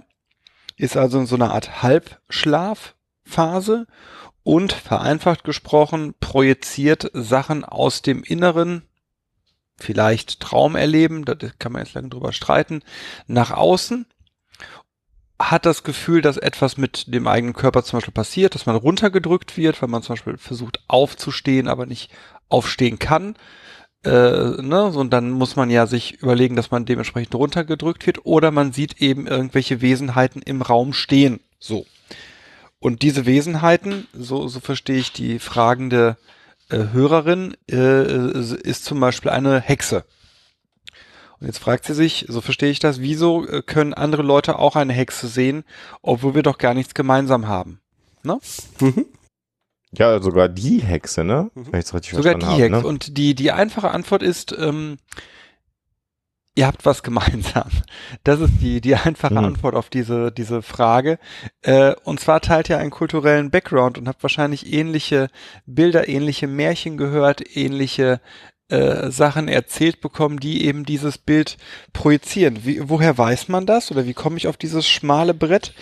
Äh, weil wir wissen, dass das, was Leute unter Schlafparalyse wahrnehmen, durchaus im Laufe der Zeit sich verändert. Ich habe mit der hochgeschätzten und vielleicht dem einen oder anderen bekannten Alexa Waschkau äh, ein Buch geschrieben über Ghost Hunting da haben wir uns dem Phänomen auch angenähert, also der Jagd nach Geistern, weil eben oft Geistersichtungen aus dem Bett heraus gemacht werden. Und ähm, tatsächlich sind diese Geistersichtungen dem dem kulturellen Wissen der Zeit unterworfen und verändern sich. Haley Stevens hat das, eine, eine wunderbare Kollegin aus ähm, dem Vereinigten Königreich, die sich auch mit Ghost Hunting beschäftigt, auch mal schön dargestellt, dass sich Geistersichtungen verändern ähm, und zwar von dem Hintergrund dessen, was also erzählt wird. Das heißt, ähm, wo man zum Beispiel früher erwartet hätte, dass der Teufel oder Gevatter Tod oder noch irgendwer anders neben dem Bett steht, da stand der dann eben auch häufiger neben dem äh, Bett.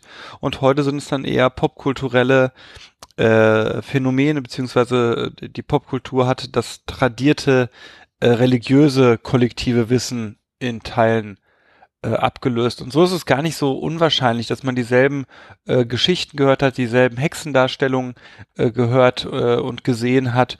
Und der, der Umstand zum Beispiel, dass Haley erzählte, dass hier dieses ähm, dieses, äh, diese Frau aus The Ring, ne, hier lange Haare äh, und nichts dahinter, äh, dass die halt häufiger mittlerweile als Geist gesichtet wird, ähm, äh, während die klassischen Sichtungen der weißen Frauen aus dem Mittelalter, die da sehr häufig gesichtet werden, zurückgehen, spricht äh, dafür.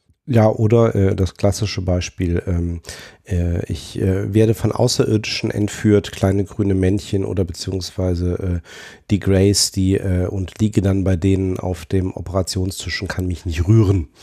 Ähm, das Phänomen gibt's halt auch erst irgendwann seit den, jetzt lasst mich lügen, 50er Jahren.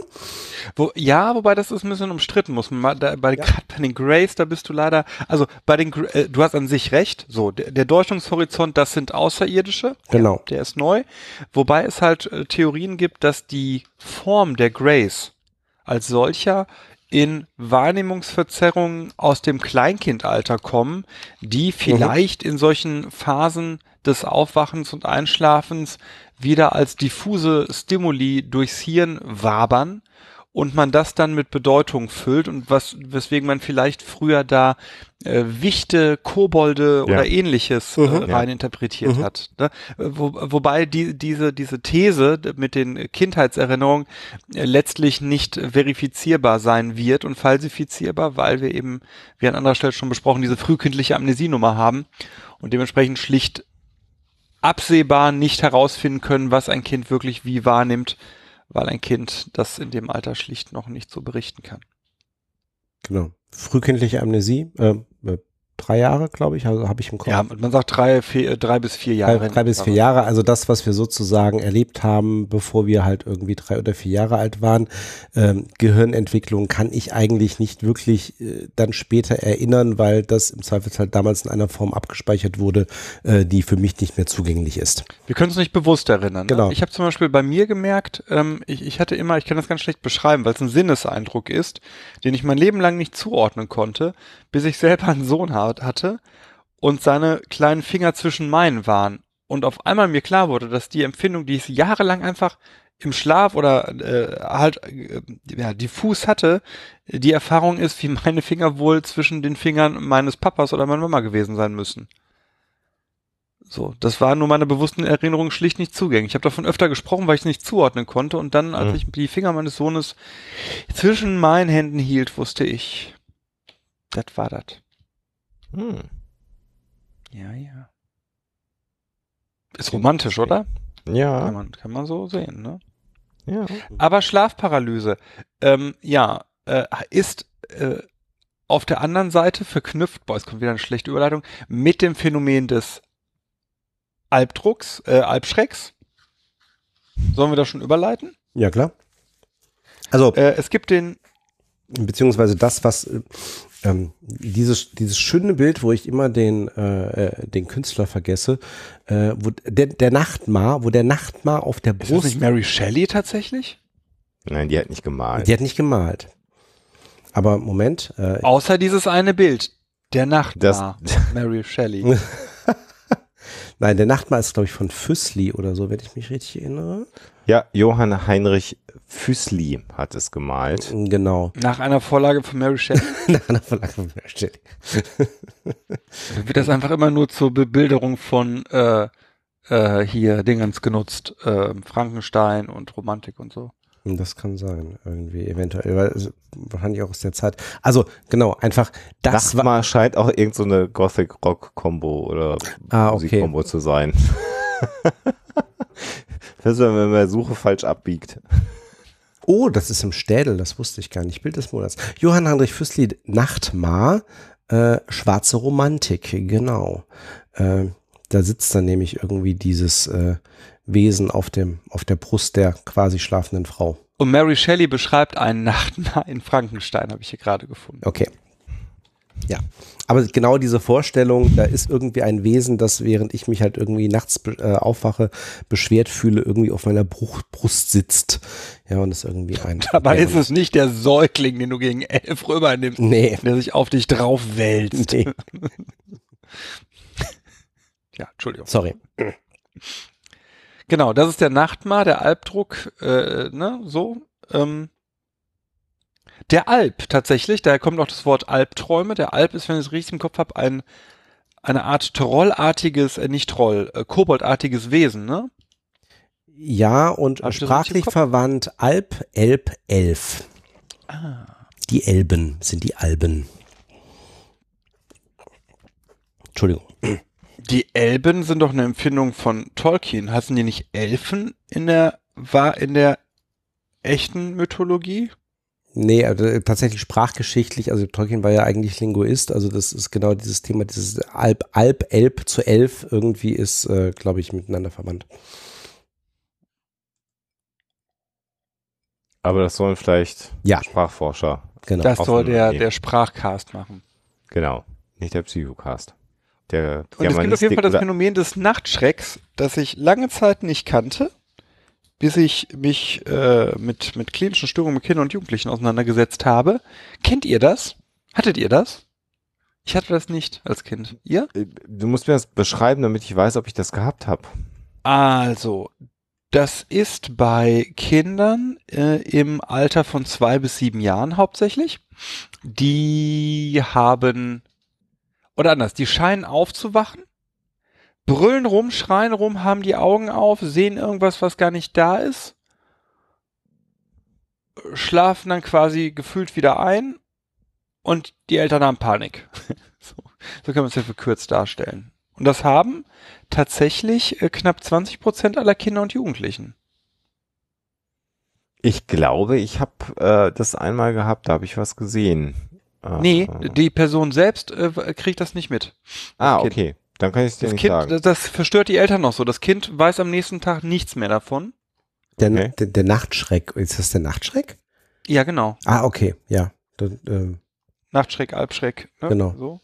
Äh, hattest du das, Sven? ich, kann ich glaube nicht. Also nicht, nicht, nicht, dass ich davon gehört hätte. Ja, Ich hatte genau. das äh, nicht, aber mein Werkstattmeister, als ich dem von unserem äh, Ghost Hunting Buch erzählte, da merkte man, merkte ich dann kurz, wie wichtig Aufklärung ist, weil er dann sagte, oh, dann kann ich Ihnen ja erzählen, äh, ich komme mir total bekloppt vor, meine Tochter sieht jede Nacht einen Dämon und meine Frau und ich, wir haben schon richtig Angst. Und dann habe ich ihm halt erklärt, ne, das ist halt Nachtschreck. Und dann sagte er, was kann man da machen? Und ich sagte, da müssen wir gar nichts machen. Wenn das länger als ah, achtes, neuntes Lebensjahr ist, dann gehen Sie mal äh, wacker zum Arzt, lassen EEG machen, aber davor ist okay. Und dann war er total erleichtert und dann habe ich ihn, ne, weiß ja, halbes, beim Leasingfahrzeug jedes halbe Jahr dann da. Und dann sagte er, ja, jetzt ist vorbei. Wir hatten dann auch gar keinen Stress mehr, meine Frau und ich. Äh, danke nochmal. Wo ich merkte, das ist schon nicht schlecht, diese Wissenschaft. Die nimmt Menschen mitunter Angst. Es muss unglaublich verstörend sein. Also mein Werkstattmeister berichtete mir, dass seine Tochter wirklich über Minuten nur gebrüllt hat, sinnhaft gebrüllt hat, mit offenen Augen, ähm, und da einfach nichts war. Natürlich. Hm. Interesting. Mhm. Also ist mir nicht berichtet worden, dass ich das gemacht hätte. Mhm. Also ich habe nur davon gehört, irgendwie, dass es, dass es das gibt, eben auch wieder zusammen mit unserer äh, Tochter eben mal zu gucken, ne, wenn die nachts aufwachen, irgendwie schreien, irgendwie Angst haben, so, ne, wie, was, was ist dann, welches Verhalten ist dann noch in Anführungsstrichen normal, also ne, normaler Albtraum sozusagen oder beruhigen sich dann wieder oder wann ist das sozusagen dann eben auch so eine Situation, dass es eben relativ lange dauert und sich eben auch nicht beruhigen lassen. Übrigens sagen Studien aus den 80ern, also nicht mehr ganz taufrisch, dass ähm, Tiefschlafphasen bei Kindern ähm, die Wahrscheinlichkeit auf solcher Nachtschreck erhöhen. Mhm. Mhm. Ebenso wie das plötzliche Wecken während Tiefschlafphasen oder starke Gefühle. Mhm. Ne? Das heißt, man, äh, man geht, ich, das hatte ich jetzt nicht in dieser Studie, an anderen Studien geht man davon aus, dass es ein ganz normaler Reifungseffekt des Hirns ist, in dem dann eben diese ähm, Blockade, sage ich jetzt mal, der ähm, Muskeln nicht funktioniert.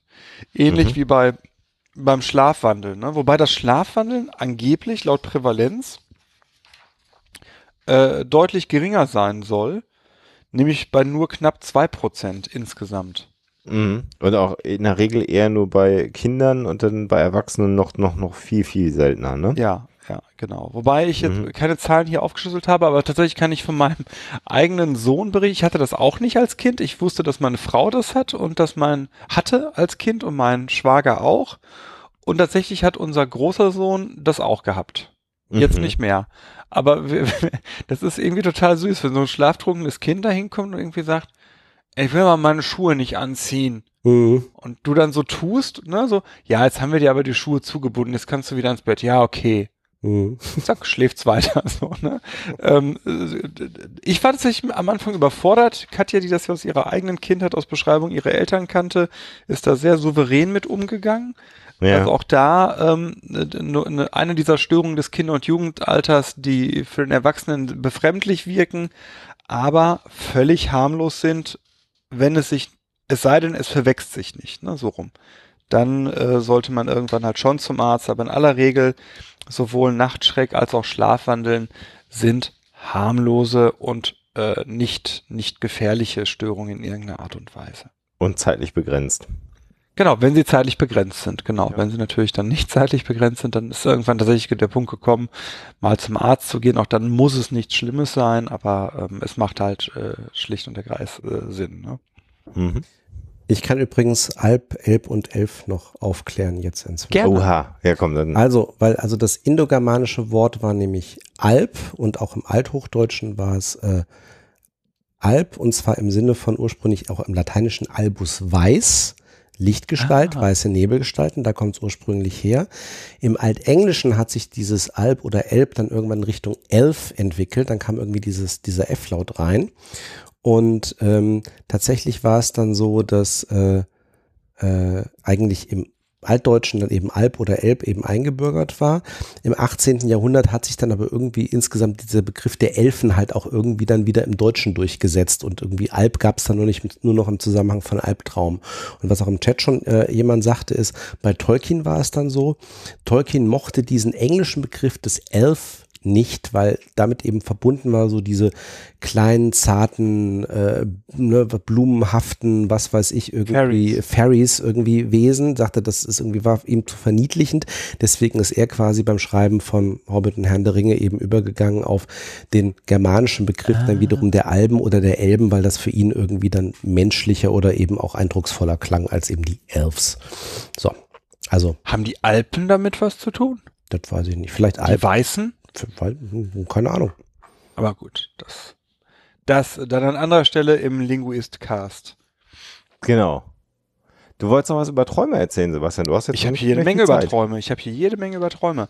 Äh, ähm, äh, kann man denn, rhetorische Fragen sind mir die liebsten, kann man denn im Traum äh, sterben?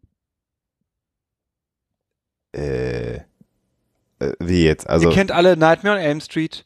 Da legst du so. nichts Böses an da, dann kommt Freddy in deine Träume, tötet dich und du bist tot. Also der, der, der, der geträumte Tod führt zum realen Tod. Das ist deine Frage? Sie. Gibt es das? Nö. Ich könnte mir jetzt wieder irgendwie Sachen von wegen Herz, Herzstillstand oder sonst irgendwas. Äh, äh. Der, also der Witz ist, das kann es nicht geben, weil äh, wenn es passiert ist, kann dir jetzt keiner mehr erzählen, dass Genau. es passiert ist. Das ist halt das Problem dabei. Es gibt das Phänomen des Sudden Unexpected Nocturnal Death Syndromes. Okay. Und tatsächlich hat dieses Nocturnal Unexpected, dieses Sudden, ich, meine Güte, Sudden Unexpected Nocturnal Death Syndrome, SUNS, ähm, als Inspiration gedient für Nightmare on Elm Street. Okay. Das ist eine, ein, ein Syndrom, von dem hauptsächlich südasiatische Männer betroffen sind. Mhm. Alexander hat natürlich recht, man weiß ehrlicherweise nicht, was die träumen. Aha. Gleichwohl ist es wohl so, dass die bei denen schlicht im Schlaf das Herz aufhört zu schlagen. Mhm. Und was äh, vermutet wird nach einer Studie von 2002, ähm, ist, dass es damit zu tun hat, dass diese Populationen aus genetischen Gründen äh, einen ohnehin herabgesetzten Pulsschlag haben Mhm. und die dann in Tiefschlafphasen einen noch weiter verlangsamten Pulsschlag haben Mhm. und dann halt mitunter gar keinen Pulsschlag mehr haben. Krass. Aber man muss ehrlicherweise, so, so ist der Forschungsstand, den wir heute innerhalb von fünf Minuten quer recherchiert hatten, ähm, sagen, ähm, es gibt wirklich nicht viel, aber es gibt ein paar Studien und ein paar größere Studien, äh, die kommen alle zum Ergebnis, so richtig wissen wir eigentlich gar nicht, was passiert. Mhm. äh, aufgrund der Sachen, wie die halt passieren. Also ne, du Mhm. kannst da schlicht kein Doppelblindstudie oder ähnliches machen. Ähm, wir wissen einfach, Menschen versterben und es ist keine Stressreaktion, das kann man wohl sagen, sondern das Herz bleibt einfach stehen. Mhm. Find- Finde ich hochgradig interessant. Und andersherum, was ist denn, wenn ich im Schlaf sterbe? Äh, kann es sein, dass ich dann vielleicht nie wieder aufwache, sondern weiter im Traum bleibe oder sowas? Also, ich kann das mal so beantworten. Ich bin jemand, der extrem schlecht Träume erinnert. So. Also wir wissen ja, dass wir alle träumen tatsächlich. Ähm, davon ist immer auszugehen. Es gibt dann aber den Unterschied, ob Menschen gut ihre Träume erinnern können oder nicht. Ich kann, würde ich mal behaupten, 99 Prozent meiner Träume nicht erinnern. So, ich we- weiß es halt nicht. Es gibt aber so ein, zwei Situationen, an die ich mich erinnern kann. Eine dieser Situationen oder was halt auch häufig vorkommt, sind ja so Fallszenarien ähm, im, im Schlaf. Und so ein Szenario, äh, äh, woran ich mich lebhaft erinnern kann, ist, dass ich geträumt habe, dass ich von einem, von einem Hochhaus runtergefallen bin. Mhm. Und in dem Moment, wo ich aber aufgeditscht bin, also de facto tot gewesen wäre, weil die Höhe, aus der ich gefallen bin und das Fallereignis hätte dazu geführt, dass ich tot gewesen wäre, ähm, äh, nicht erlebt habe, weil ich dann aufgewacht bin. In dem Moment, wo ich aufgeklatscht bin. Ähm, Und damit hast du den zentralen Forschungsbefund anekdotisch bewiesen. bewiesen. Genau. Also man kann im Traum nicht sterben und weiter träumen. Denn Ah, ähm, es ist wohl so, äh, ich erkläre jetzt nicht genau die Methodik, äh, wie man, das ist ein bisschen sophisticated, auf jeden Fall kann man, gibt es Techniken, wie man sicherstellen kann, möglichst viel von dem zu erfahren, was Leute träumen. So, da können wir später vielleicht nochmal drauf beim Thema luzides Träumen. Und dann weiß man, dass bei Leuten, die eben Albträume haben, in denen sie sterben, wobei in der Studie, die ich jetzt habe, das als Albtraum gleichgesetzt wird, ähm, fällt mir zum Nachgang auf. Also es ist nie so, dass, dass jemand das Sterben irgendwie als Erlösung oder so empfand, sondern die setzen das hier gleich, Death and Nightmares. Ähm, und dass das immer zu einem zu einer Erregung, zu einem Arousal, zu einem zu einem äh, äh, ähm, erhöhter Ausschüttung von Adrenalin führt Mhm. mhm. und man deswegen zwangsläufig aufwacht, wenn man im Traum stirbt. Guck. Du kannst nicht im Traum sterben und weiter schlafen und träumen. Es ist normal, dass du dann aufwachst und äh, dann eben ähm, vielleicht auch brauchst, wieder Zeit, das, ich meine, das kennt ja jeder eigentlich auch anekdotisch Ja, ja. von sich selbst, ne? Du brauchst dann Zeit, um runterzukommen, wenn du direkt wieder einschläfst, knüpfst du mitunter an den Scheiß an, den du davor geträumt Ja, hast. ja. Was aber, äh, das hat übrigens nicht mit dem Albtraum zu tun, sondern das weise ich nochmal auf dieses Buch, was ich vorhin erwähnt habe. Da ist sehr schön äh, dargelegt, dass man, wenn man in einem gewissen Stimmungszustand ist und sich bewusst auch in eine Stimmung reinsteigert und in gewisse Gedanken reinsteigert, überzufällig häufig steuern kann, dass man zunächst davon träumt. Mhm. So, im Guten wie im Schlechten. Und ähm, was Alexander gerade sagte, ne, äh, Fallen ins Bodenlose zu stürzen, ne? Mhm. Das ist die, äh, wenn wir jetzt hier bei diesem Spiel wären, das ist die Top-Antwort unter Albtraumthemen bei Erwachsenen. Ah. 39,5 Prozent, Mhm. also Mehrfachantworten waren zulässig. 39,5 Prozent der Befragten bei einem N von über 1000 Befragten äh, sagen, Fallen ins Bodenlose zu stürzen. Kannst mal Was sehen. habt ihr noch so an Albträumen? Nicht konkret, muss ja gar nicht, aber so, so generelle Themen. Also Fallen ist eigentlich das, wie gesagt, ich bin ja echt ein extrem schlechter äh, Stichwortgeber. Ich habe schon ein, zwei Mal von Spinnen geträumt, weil ich Arachnophobiker bin. Das war auch nicht angenehm. Das kommt hier tatsächlich. Bedrohliche Tiere, darunter würde ich es fassen. 10,1 Ja, obwohl eine Spinne per se erstmal nicht bedrohlich ist, aber ja. Aber in einem Albtraum halt schon, ne? ja, ja. Hm. Mhm. Nee, ich, Sven? ich kann mich, äh, kann mich ewig lang nicht an Albtraum erinnern. Äh, ich weiß noch an die Albträume, an die ich mich erinnern kann, war es auch entweder Fallen oder tatsächlich äh, ja tätlicher Angriff, ne, von jemandem umgebracht zu werden. Also irgendwie. Ah, wo haben wir das hier? T- t- t- Bedrohliche Umgebung angegriffen werden. Ja. 12,5 beziehungsweise 12,1 Prozent. Ich habe die Nummer drei früher sehr häufig gehabt in Albträumen. 25,3 Prozent teilen es mit mir. Gelähmt sein, sich nicht bewegen können. Das Irgendwer will nicht gehabt. irgendwas Böses von mir und ich weiß, ich muss nur was sagen, dann endet das. Und ich kann aber nicht sprechen. Mhm, Kenne ich aber auch, ja. ja. Und dann weiß ich äh, von, von den Menschen, die mich damals nachts erlebt haben, dass ich dann äh, Hilfe oder das Wort schreiend, das war dann keine Ahnung, äh, aufgewacht bin, weil ich dann wieder die Uh. Kontrolle halt über meine Muskeln hatte, was für mich total gut war, weil ich war ja wach, für die Person neben mir aber ein wenig verstörend. Ziemlich, ziemlich stressig. Ja. Ja. kann ich mir vorstellen. Auf Platz zwei Verfolgung, auf Platz drei gelähmt sein, nicht kontrollieren können. Äh, viertens, das habe ich nie gehabt, zu spät kommen bei einem wichtigen Termin, habe ich nie Nö. geträumt. Nee. Nö. nahesterbende Personen sterben, hatte ich. Bilder aus einem Horrorfilm hatte ich. Unfähig, eine Aufgabe zu erledigen, Versagen in einer Prüfungssituation, bedrohliche Umgebung, angegriffen werden, sich blamieren, Streit, Trennung, Verkehrsunfall, bedrohliche Tiere, Naturkatastrophen, Sterben, Mobbing, Verlust des Arbeitsplatzes, Zähne, Haare fallen aus, Krieg, Terror, Das habe ich schon mal gehabt mit, mit, mit ausgefallenen Zähnen, das hatte ich schon mal, ja. Ich auch. Stimmt. Das hätte ich jetzt kulturell gedacht, weil in Polen äh, macht man da eine Bedeutung draus. Wenn man Zähne im Traum verliert, dann verliert man Geld. Äh, Ich, ich kenne das als, wenn man, äh, da sind wir dann beim Thema Traumdeutung und wie effizient ist das? Dass, ich dass ein naher mit, äh, Angehöriger oder Freund stirbt, ne? Irgendwie, glaube ich. Oder, oder aber eine generelle Veränderung. Ich Geil. beide Die Varianten. Polen sagen, Geld wird geklaut und man sagt normalerweise jemand wird sch- weggenommen, Kinder. Ja, oder eine generelle Veränderung ist ja super. Es ist, äh, ja, willkommen bei den Horoskopen. Dreht der Hahn auf dem Mist, Mhm. ändert sich das Wetter oder bleibt wie es ist? Mhm. So ist es. Eine Bachelorarbeit, die ich betreut habe, hat sich unter anderem dem Thema angenähert, warum haben wir überhaupt Albträume? Klär uns Habt auf. ihr eine Idee? Warum haben wir Albträume? Pff, Also Herr Freud hätte ja gesagt, das sind ungelöste äh, Konflikte aus äh, der Kindheit, die wir nach wie vor in uns herumtragen.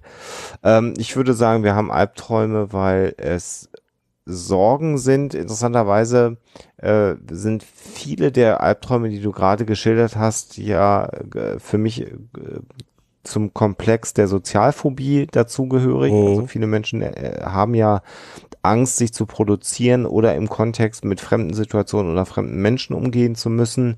Und da sind ja ganz viele dieser Albtraum-Szenarien, die du gerade schilderst, passen da ja genau dazu. Also Termin äh, ist ja in der Regel Bewerbungsgespräch, da will ich nicht zu spät kommen. Eine Aufgabe nicht lösen können, äh, ist mit Peinlichkeit belegt.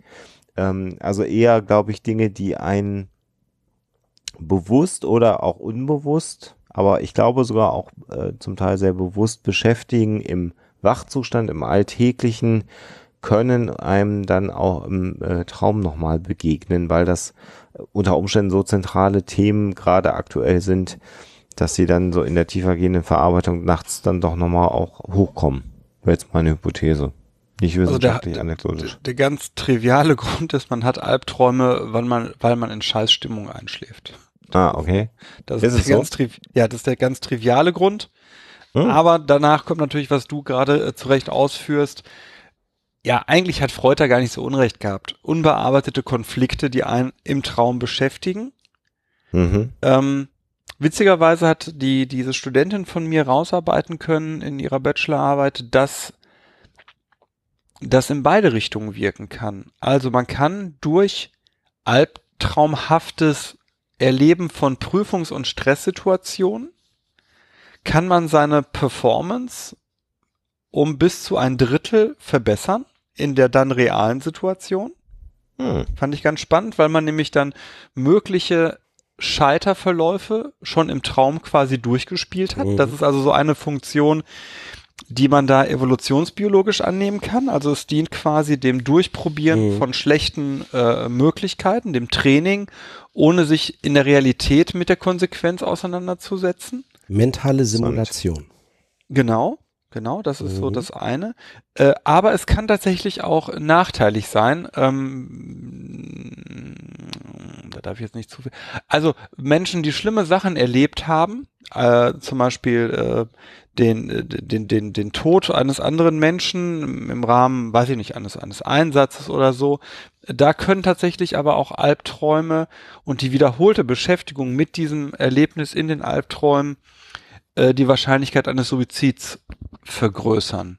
Hm. Das heißt, äh, was, was die, diese Studentin äh, wunderbar rausgearbeitet hat in ihrer Bachelorarbeit, wenn ich an sich weiß, ich habe eine Ausnahmesituation erlebt, Tod eines nahen Angehörigen oder Tod eines anderen Menschen vor meinen Augen und ich habe über längere Zeit Albträume, dann sollte ich das auf jeden Fall ernst nehmen und nicht runterreden weil tatsächlich dadurch meine, meine äh, Suizidalitätswahrscheinlichkeit erhöht wird. Krass. Fand ich ganz interessant. Also, dass es mhm. beide Wirkungen auch haben kann. Ne? Dass man sagt, an sich ist es so eine, wie hast du es genannt? Mentale. Mentale Simulation, ja. Men mentale Simulation. Ich spiel's halt, genau. ich halt gedanklich durch, ne? Ja, genau. Ne? Das fand ich interessant. Also, da hat es Performance-Verbesserung, kann aber mhm. eben auch in die andere Richtung äh, wirken. Ja gut, ich kann, es, es kann natürlich dazu beitragen, wenn mich das halt irgendwie beschäftigt und dann, äh, äh, dann beiße ich mich sogar im Schlaf daran fest, ne? Irgendwie, das ist dann eben immer und immer wieder und dass ich irgendwie selbst im Schlaf davon nicht loskomme. Kann natürlich auch extrem belastend sein, wenn, wenn, wenn ich in so einen Kreis reinkomme. Aber generell, weil auch die, Frage, ne, warum, äh, warum sind das eben auch so ähnliche, also äh, einerseits was Alexander, so also ähnliche Situationen, die man dann eben auch vielleicht als, als Albtraum träumt. Es sind ja auch relativ generelle Situationen. Also äh, ich will jetzt nicht mit Jungen irgendwie ne Archetypen oder sonst irgendwas, aber es sind ja eben äh, nicht nur, dass es eben soziale Situationen oder soziale Ängste sind, es sind einfach eben auch Situationen, mit denen man sich einfach im Laufe seines Lebens eben auch äh, in dem sich viele Menschen konfrontiert sehen ähm, und die dann natürlich sozusagen auch wieder Schemata sind, äh, die in Geschichten vorkommen, die in Filmen vorkommen äh, ne, und insofern ähm, ja. Wobei, wenn ich das richtig noch erinnere, ist dieses, deswegen ist es auch so weit oben, dieses Fallen ins Bodenlose zu stürzen, meine ich, hat mit irgendeiner Hirnaktivitätssache zu tun. Ich krieg das aber nicht mehr genau zusammen. Das ist keine Urangst in dem klassischen nee. Sinne. Ja, das hat ja, irgendwas, was, ja. Ich krieg das nicht mehr genau hin. Weißt du das noch, Alexander? Nee, kriege ich jetzt auch spontan nicht, nicht zusammen. Aber weil es im Chat, äh, ich, ich drehe gerade auf, ihr merkt, ähm, erwähnt mhm. wurde, luzides Träumen äh, hat mich in dem Kontext beschäftigt, weil nämlich diese Bachelorstudentin äh, das äh, äh, vorgeschlagen hat, dass gewisse Berufsgruppen vielleicht durch luzides Träumen, also durch bewusstes Träumen, dass man sich also im Traum bewusst macht, dass man träumt und das dann nutzt, um gewisse Sachen dort durchzuprobieren, zu gestalten und so weiter, dass man dadurch vielleicht äh, Performance äh, steigern könnte, ähm, habe ich mich damit ein bisschen eingängiger tatsächlich beschäftigt im letzten Herbst und habe mir auch von äh, Simon Rausch das Buch Oneironaut. Äh, Mhm. Das so bezeichnen sich luzide Träumer äh, selbst. Oneironauten. Das Klartraum-Praxishandbuch gekauft und habe mir gedacht, naja, ob das jetzt so wissenschaftlich ist, pff, ich probiere es jetzt einfach mal aus. Und äh, danach gucke ich mir an, wie die Studienlage ist und dann weiß ich, ob ich ein Placebo hatte oder ob das wirklich was war. Ähm, und habe dann versucht, nach diesem äh, Klartraum-Praxishandbuch mich in äh, die Lage zu versetzen, mein, mich, mir, nee, mich meiner Träume, mir meiner Traumsituation, ja so, mir meiner Traumsituation bewusst zu werden und meine Träume selbst zu gestalten. Und tatsächlich kann ich nur mal, habt ihr das mal probiert? Äh, nicht wirklich, ich habe auch mal was dazu Ich hab- gelesen, aber also ich ich bin nicht vertieft eingestiegen. Ich habe es einmal hingekriegt in meinem Leben. Das war ganz spannend. Also absurd, weil ich mich kaum erinnere, aber ich habe es einmal hingekriegt. Da konnte ich fliegen und konnte mir dann aussuchen, wo ich hinfliegen will. Das war Mhm, relativ ja. interessant. Hast du das denn davor, du hast es nicht irgendwie versucht zu trainieren, oder? Nee, nee, ich habe es nicht Mhm. versucht zu trainieren. Das war so ein Zufallsding. Ja. Ich habe jetzt mal, wie gesagt, ähm, im, im Herbst zwei Monate versucht äh, zu trainieren und muss sagen, ähm, bei mir hat es geklappt, wenn man am Ball bleibt. Also ich habe da, muss ich ehrlich sagen, dann auch, da, da sind da so Übungen tatsächlich drinne. Ähm, ich habe die aber schleifen lassen Mhm. und dann, dann äh, wurde es weniger. Aber als ich das so zwei Monate am Stück äh, konsequent versucht habe, habe ich das drei, viermal hinbekommen. Ähm, der, der Haupttrick ist nämlich, äh, was Simon Rausch vorschlägt, es gibt aber verschiedene Techniken, ist, dass du dich ähm, fragst, wo bin ich und wie komme ich eigentlich gerade hierher? Und dass du dich das immer und immer wieder im Wachzustand fragst. Mhm. Und dass du das dann auch automatisch dich dann fragst, wenn du schläfst. Also wenn du träumst. Mhm. Und dir dann auf einmal klar machst, ich weiß gar nicht, wo ich herkomme, äh, das ist hier wohl ein Traum. Mhm. Und dann kannst du Sachen machen. Das war total freaky. Das ist mir drei, vier Mal jetzt gelungen. Und jetzt hat mich natürlich interessiert, in Vorbereitung auch dieser Sendung, äh, wie ist denn da die Faktenlage? Und die Faktenlage ist, all diese Techniken, also es gibt verschiedene Techniken, man kann luzides Träumen lernen, tatsächlich, aber es gibt nicht die eine Technik, mit der man das lernen kann. Das heißt, die vorgeschlagenen Techniken funktionieren alle mal mehr, mal weniger, aber generell scheint es wohl erlernbar zu sein. Ich habe aber bis heute auch keine Quelle gefunden. Vielleicht hat die jemand und würde mir die dann zuspielen, weil mich das sehr, sehr interessiert, ähm, wovon das abhängig ist. Also die neueste Studie, die ich habe, ist von 2012 Mhm. die führen halt aus, dass es verschiedene Möglichkeiten gibt. Äh, nee, hier ist auch noch eine von 2018, aber äh, äh, ob es irgendwie jetzt ein Persönlichkeitsmerkmal gibt oder so, das, das hab, da habe ich irgendwie nichts zu gefunden, beziehungsweise meine Recherchierenden haben da äh, auch nichts gefunden. Ähm, ich finde das unglaublich spannend, dieses ganze luzide Träumen-Ding. ähm, was mir aber dieses Handbuch gebracht hat, deswegen ich, kann ich das wirklich empfehlen unter einem ganz anderen Aspekt. Ich kann dadurch jetzt besser einschlafen, Mhm. weil der Simon Rausch in seinem Bu Bu äh, Buch verschiedene Techniken zum Einschlafen vorschlägt, Mhm. die mich total weitergebracht haben. Was mir total viel gebracht hat, sind zwei Techniken, die er vorschlägt. Zum einen, den Tag rückwärts durchzugehen, ab dem Moment, wo man jetzt im Bett liegt. Oder sich irgendeine konkrete Situation des Tages nochmal vorzunehmen und für, zu versuchen, in allen Teilbereichen zu visualisieren. Mhm. Und was bei mir geht, wenn gar nichts mehr geht, ist, sich mit zuen Augen vorzustellen, dass man jetzt die Augen aufmacht und auf gar keinen Fall mehr einschlafen will. Mhm. Und dann bin ich binnen Minuten weg. Interessant. Also bei mir übrigens zum Einschlafen, das, was ich äh, äh, extrem gerne mache, ist, ähm, das ist jetzt inzwischen, weil ich AirPods habe, auch schön einfach und ich kann mit denen im Bett liegen und schlafen. Hm? Ähm, äh, tatsächlich ähm, Hörbücher oder Hörspiele hören, tatsächlich. Ähm, da kann ich hervorragend bei einschlafen. Und kann jetzt, dadurch, dass ich die AirPods halt im, im, im, in den Ohren drin stecken habe, äh, eben das so machen, dass ich Alexa nicht dabei störe, weil die schläft besser, wenn sie liest. Äh, aber weil ich das mal, du hast mir das schon mal erzählt. wenn du dich dann drehst, ne? Oder schläfst du auf dem Rücken komplett mit dem Kopf? Ich schlafe ähm, auf der Seite durchaus mitunter. Drückt dir, weil mir drückt das dann in die, in den, in den Hörkanal rein. Hörkanal Ich heißt das Ding so? Ihr wisst, was ich meine. Gehör- Ohrgang, Ja, ja, Gehörgang, Ich- danke. Ich, ich kuschel die Kissen, so, dass da nicht so ein, so ein maximaler Druck auf, auf den, auf den, äh, auf den Ohren. Dingern drauf ist, dass wir in den Ohren drücken. Also man kann das Kissen so rumkruscheln, dass das geht. Aber äh, wurscht, also da, dabei schlafe ich halt am besten ein. Das hat sich für mich einfach. Und dann stelle ich halt in meinem Handy äh, sozusagen den, den Autostopp dann irgendwann ein auf eine Viertelstunde. Oder wenn ich merke, ich bin ein bisschen aufgebracht, so wie heute nach so einer Sendung, dann bin ich emotional so ein bisschen äh, innerviert. Äh, da würde ich das dann zum Beispiel auf 30 Minuten stellen, weil ich weiß, dass eine Viertelstunde nicht reicht. Und dann wieder äh, quasi aus dem nahezu Schlafzustand wieder das anmachen wollten müssen, ist halt doof. Mhm. Das Bato-Rudloff-Schogene äh, Erregungsniveau bei Alexander. Genau, das ist dann immer sehr hoch, weil ich mich immer so freue, mit euch auf Sendung zu sein. Ja, so eine, so eine Live-Sendung brauche ich Ja, ein bisschen, um runterzufahren. Ja. Ist so. Wisst ihr übrigens, wovon Menschen sterben, äh, träumen, die sterben? Woher Nee. weißt du das? Ja. Äh, Weil ähm, ich äh, die danach befragt habe auf der anderen so. Seite. Mhm. Ah, Nein, es dem- gibt Studien, die Ouija-Board oder was? Ja. genau, der gleiche Gedanke. What did you dream of? We today have a psychotalk. Speak, Dad, speak. Nein, man hat Menschen, die ähm, tödlich krank waren, Mhm. befragt, wovor, also man weiß natürlich nicht, wovon sie also im letzten Nacht geträumt haben, aber man hat sie generell befragt vor ihrem Tod, wovon träumst du? ja. Und so trivial es ist, so sehr ist es halt ein Befund, Tod und Aggression. Mhm.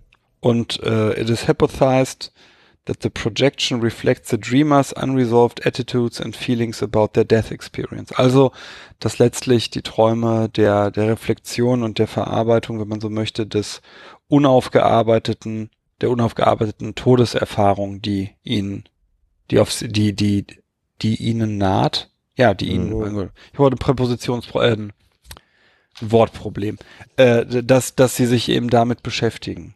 Mhm. Interessant. Aber auch eigentlich ganz eingängig, ne? Ja, passt zu dem, was ich vorhin gesagt habe. Ne? Es passt eben dazu, dass du dich mit denen, oder was du auch gesagt hast, dass man sich mit den Themen beschäftigt, die einen halt im Moment beschäftigen. Mhm. Und Ja. dass ein schwer tot, todeskranker sich mit dem Tod beschäftigt, ist eigentlich so überraschend nicht. Ja. Trotzdem, das ist dann wieder Psychologie, äh, auch das Triviale will erforscht werden. Ne? Mhm. Ja, ja, klar.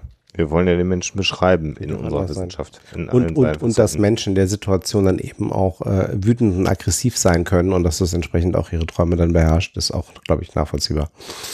Und äh, Tiere?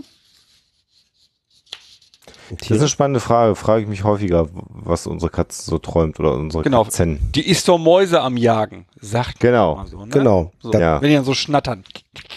Und die, und die Und äh, zucken. Pfoten zucken, genau. Genau. Aber halt nicht äh, tatsächlich jagen, aber nur zucken. Studie von 2014, äh, die sich eben genau mit dem Thema beschäftigt hat, äh, was äh, träumen Tiere, Ja. kommt in im Abstract, das muss ich mal im Original vor, äh, nee, verdichtet, äh, wie wollen wir das denn? Äh, vorlesen, wollen wir das? Also der, das Kernproblem, auf das die äh, Autoren hinaussteuern, ist, das Problem ist, dass Tiere uns keine Auskunft geben können über das Nein, hör auf. Ja, Nein, sag bloß. Ja, das ist der, das Ja, das das ist das Problem der Studie oder was? Ja, genau. Ähm, man weiß, dass sie träumen, aber man weiß schließ, äh, le- letztlich nicht was. Das ist Aber man weiß das, und das finde ich einen schönen Satz, Dreaming is no exception. ja. Und from the behavior of a sleeping dog, we may infer it is dreaming. Ja. Wir wissen halt jetzt nicht, ob die Blume jetzt gerade irgendwie so schön träumt, weil sie irgendwie von der, von der nächsten Tulpe irgendwie träumt oder dann irgendwie doch von der äh, Drohne nebenan. Keine Ahnung. Aber ich finde an Wobei sich die Blume ja jetzt erstmal- schön, er träumt, ne? Der Hund, ja. Katze. Ja, die Blume hat jetzt auch kein Gehirn, ne? Was? Nein, nein, nein. Die, die Biene träumt von der Blume. Ach, die Biene drauf. Die Hat Biene, Bienen also ein Gehirn? Das habe ich mich letztens gefragt. Das wusste aus dem Steg auf keiner. Haben Insekten Gehirne? Ich habe es nicht gegoogelt. Ich weiß wirklich nicht. Ja, na klar, haben Insektengehirne. Also die haben, beziehungsweise sie haben, ähm, sie haben äh, größere Nervenknotenpunkte. Ob die der Definition eines Gehirns äh, äh, Genügen. zu höheren Lebewesen genügen, das weiß ich jetzt nicht, aber sie haben durchaus äh, eben so größere, wie sagt man denn, Neuronencluster, sowas? Ich weiß nicht. Ich Irgendwie? habe behauptet, Ja. ich habe behauptet, dass Würmer keine haben, aber das war Coffee Table Talk. Mit meiner unschlagbaren Argumentation, weil Würmer ja auch weiterleben können, wenn man sie zerteilt. Also dann haben sie eher ein verteiltes Gehirn, ne? Das ist mehr so Cloud. So ein Wurm hat ein Cloud-Hirn. Mhm. Ich glaube, wir sollten, wir sollten aufhören. Ich werde langsam müde. Ich Oh. glaube, ich muss mal schlafen. oh, Schlag. Ah, Ja, ich werde heute wahrscheinlich erhöhten Pulsschlag haben. vermutlich. ja, wegen uns. Wegen Und den drei Flaschen Wein, die er getrunken hat inzwischen. Nee, ich habe tatsächlich, tatsächlich, Das Ja, das sehe ich. Nur zwei. eine Dreiviertelflasche Wein habe ich getrunken. Ähm, ich glaube, da kann ich mich anschließen. Äh, ja, ja. ja. Und, und, und zwei Camemberts. Nee, einen halben, nachdem du das mit deinen Sch- gesagt hast, habe ich tatsächlich, das ist wirklich wahr, habe ich jetzt weniger davon gegessen. Ja, ähm, ich So glaube, ich würde tatsächlich irgendwann gerne noch mal was zu irgendwelchen besonderen Aspekten von Träumen machen, dann aber gerne mit jemandem, der so richtig tief drin in irgendeinem Teilaspekt ist. Der, der auch mal träumt. Deswegen habe ich jetzt dem Autor von Oneironauten bei Facebook eine Freundschaftsanfrage geschickt. Mhm. Ich zecke mich jetzt in sein Privatleben ein und dann schicke ich ihm eine Podcast-Anfrage. Das ist gut. Erst stalken, total auffällig, sich unangenehm machen und dann einladen. Das macht, äh, ist mal ein guter journalistischer Weg. Ich habe bei Bild gearbeitet, so läuft das halt. Erst den Müll durchsuchen, Beweise finden, dass er nicht Nein sagen kann und dann. Und dann motivieren, seine Seite der Geschichte zu erzählen. Der Stoff, aus dem Albträume sind. Ach, ey, die Leute glauben Ach, das hey, auch noch. Jemine. Das war schön. Drei Stunden sind wie im Flug vergangen, möchte ich mal behaupten. Ein Traum. Traumhaft. Das ist so. Ja.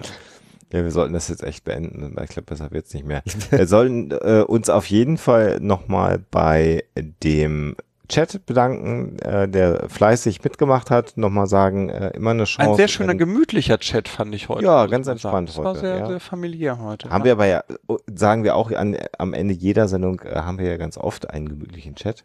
Ja, aber wir haben in den letzten, wir hatten so ein paar Folgen, da waren so zwei, drei Trolle, die, die, die nehmen dann so ein bisschen eine Kuscheligkeit raus. Die waren heute nicht da.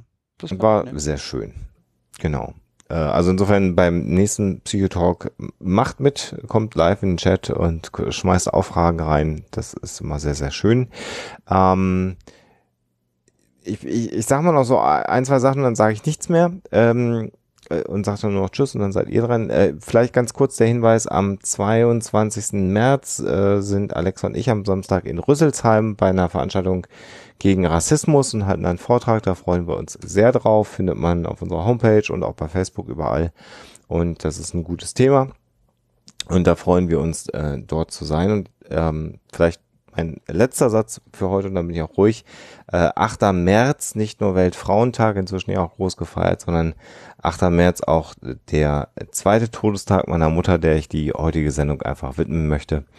Euch da draußen alles Gute, passt auf euch auf und ähm, ich bin raus für heute. Das ist jetzt Fallhöhe. Am 21. März, am 21. März bin ich in Dresden. Wer mich mal im, in Ostdeutschland treffen möchte, wo ich aus äh, unterschiedlichen Gründen nicht so häufig bin. 21. März bin ich in Dresden zu einer äh, zur Premiere von Iron Sky 2, The Coming Race. Da findet ihr auf der Homepage des Museums der Bundeswehr die haben, glaube ich, tatsächlich mmbw.de als ganz eingängige Abkürzung. Nee, schon wieder falsch.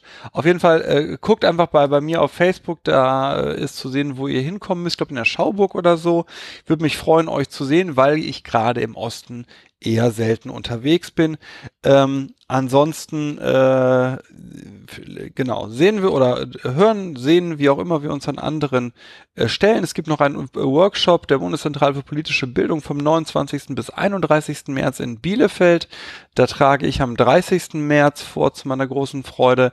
Vielleicht hat da jemand Lust hinzukommen. Ansonsten äh, wünsche ich allen ein gutes Wochenende und äh, kommt gut in den Frühling. Tschüss. Ja, dann bleibt mir nur noch zu sagen, äh, ich habe demnächst keine öffentlichen Auftritte, aber am 29. März wird vielleicht Großbritannien aus der EU auf, austreten. Höchstwahrscheinlich nicht. Irgendwas werden sie sich ausdenken. Äh, das heißt jetzt nicht zwangsläufig, dass es eine neue Folge von Viva Britannia geben wird, aber es ist im Bereich des Möglichen. Und ähm, ja, ansonsten hören wir uns an dieser Stelle wieder ähm, live, äh, geplant am 17. Mai. Das Thema geben wir noch bekannt. Äh, bis dahin äh, kommt gut in den Frühling, kommt gut über Ostern, ähm, passt auf euch auf und äh, vielen Dank fürs Zuhören. Tschüsschen.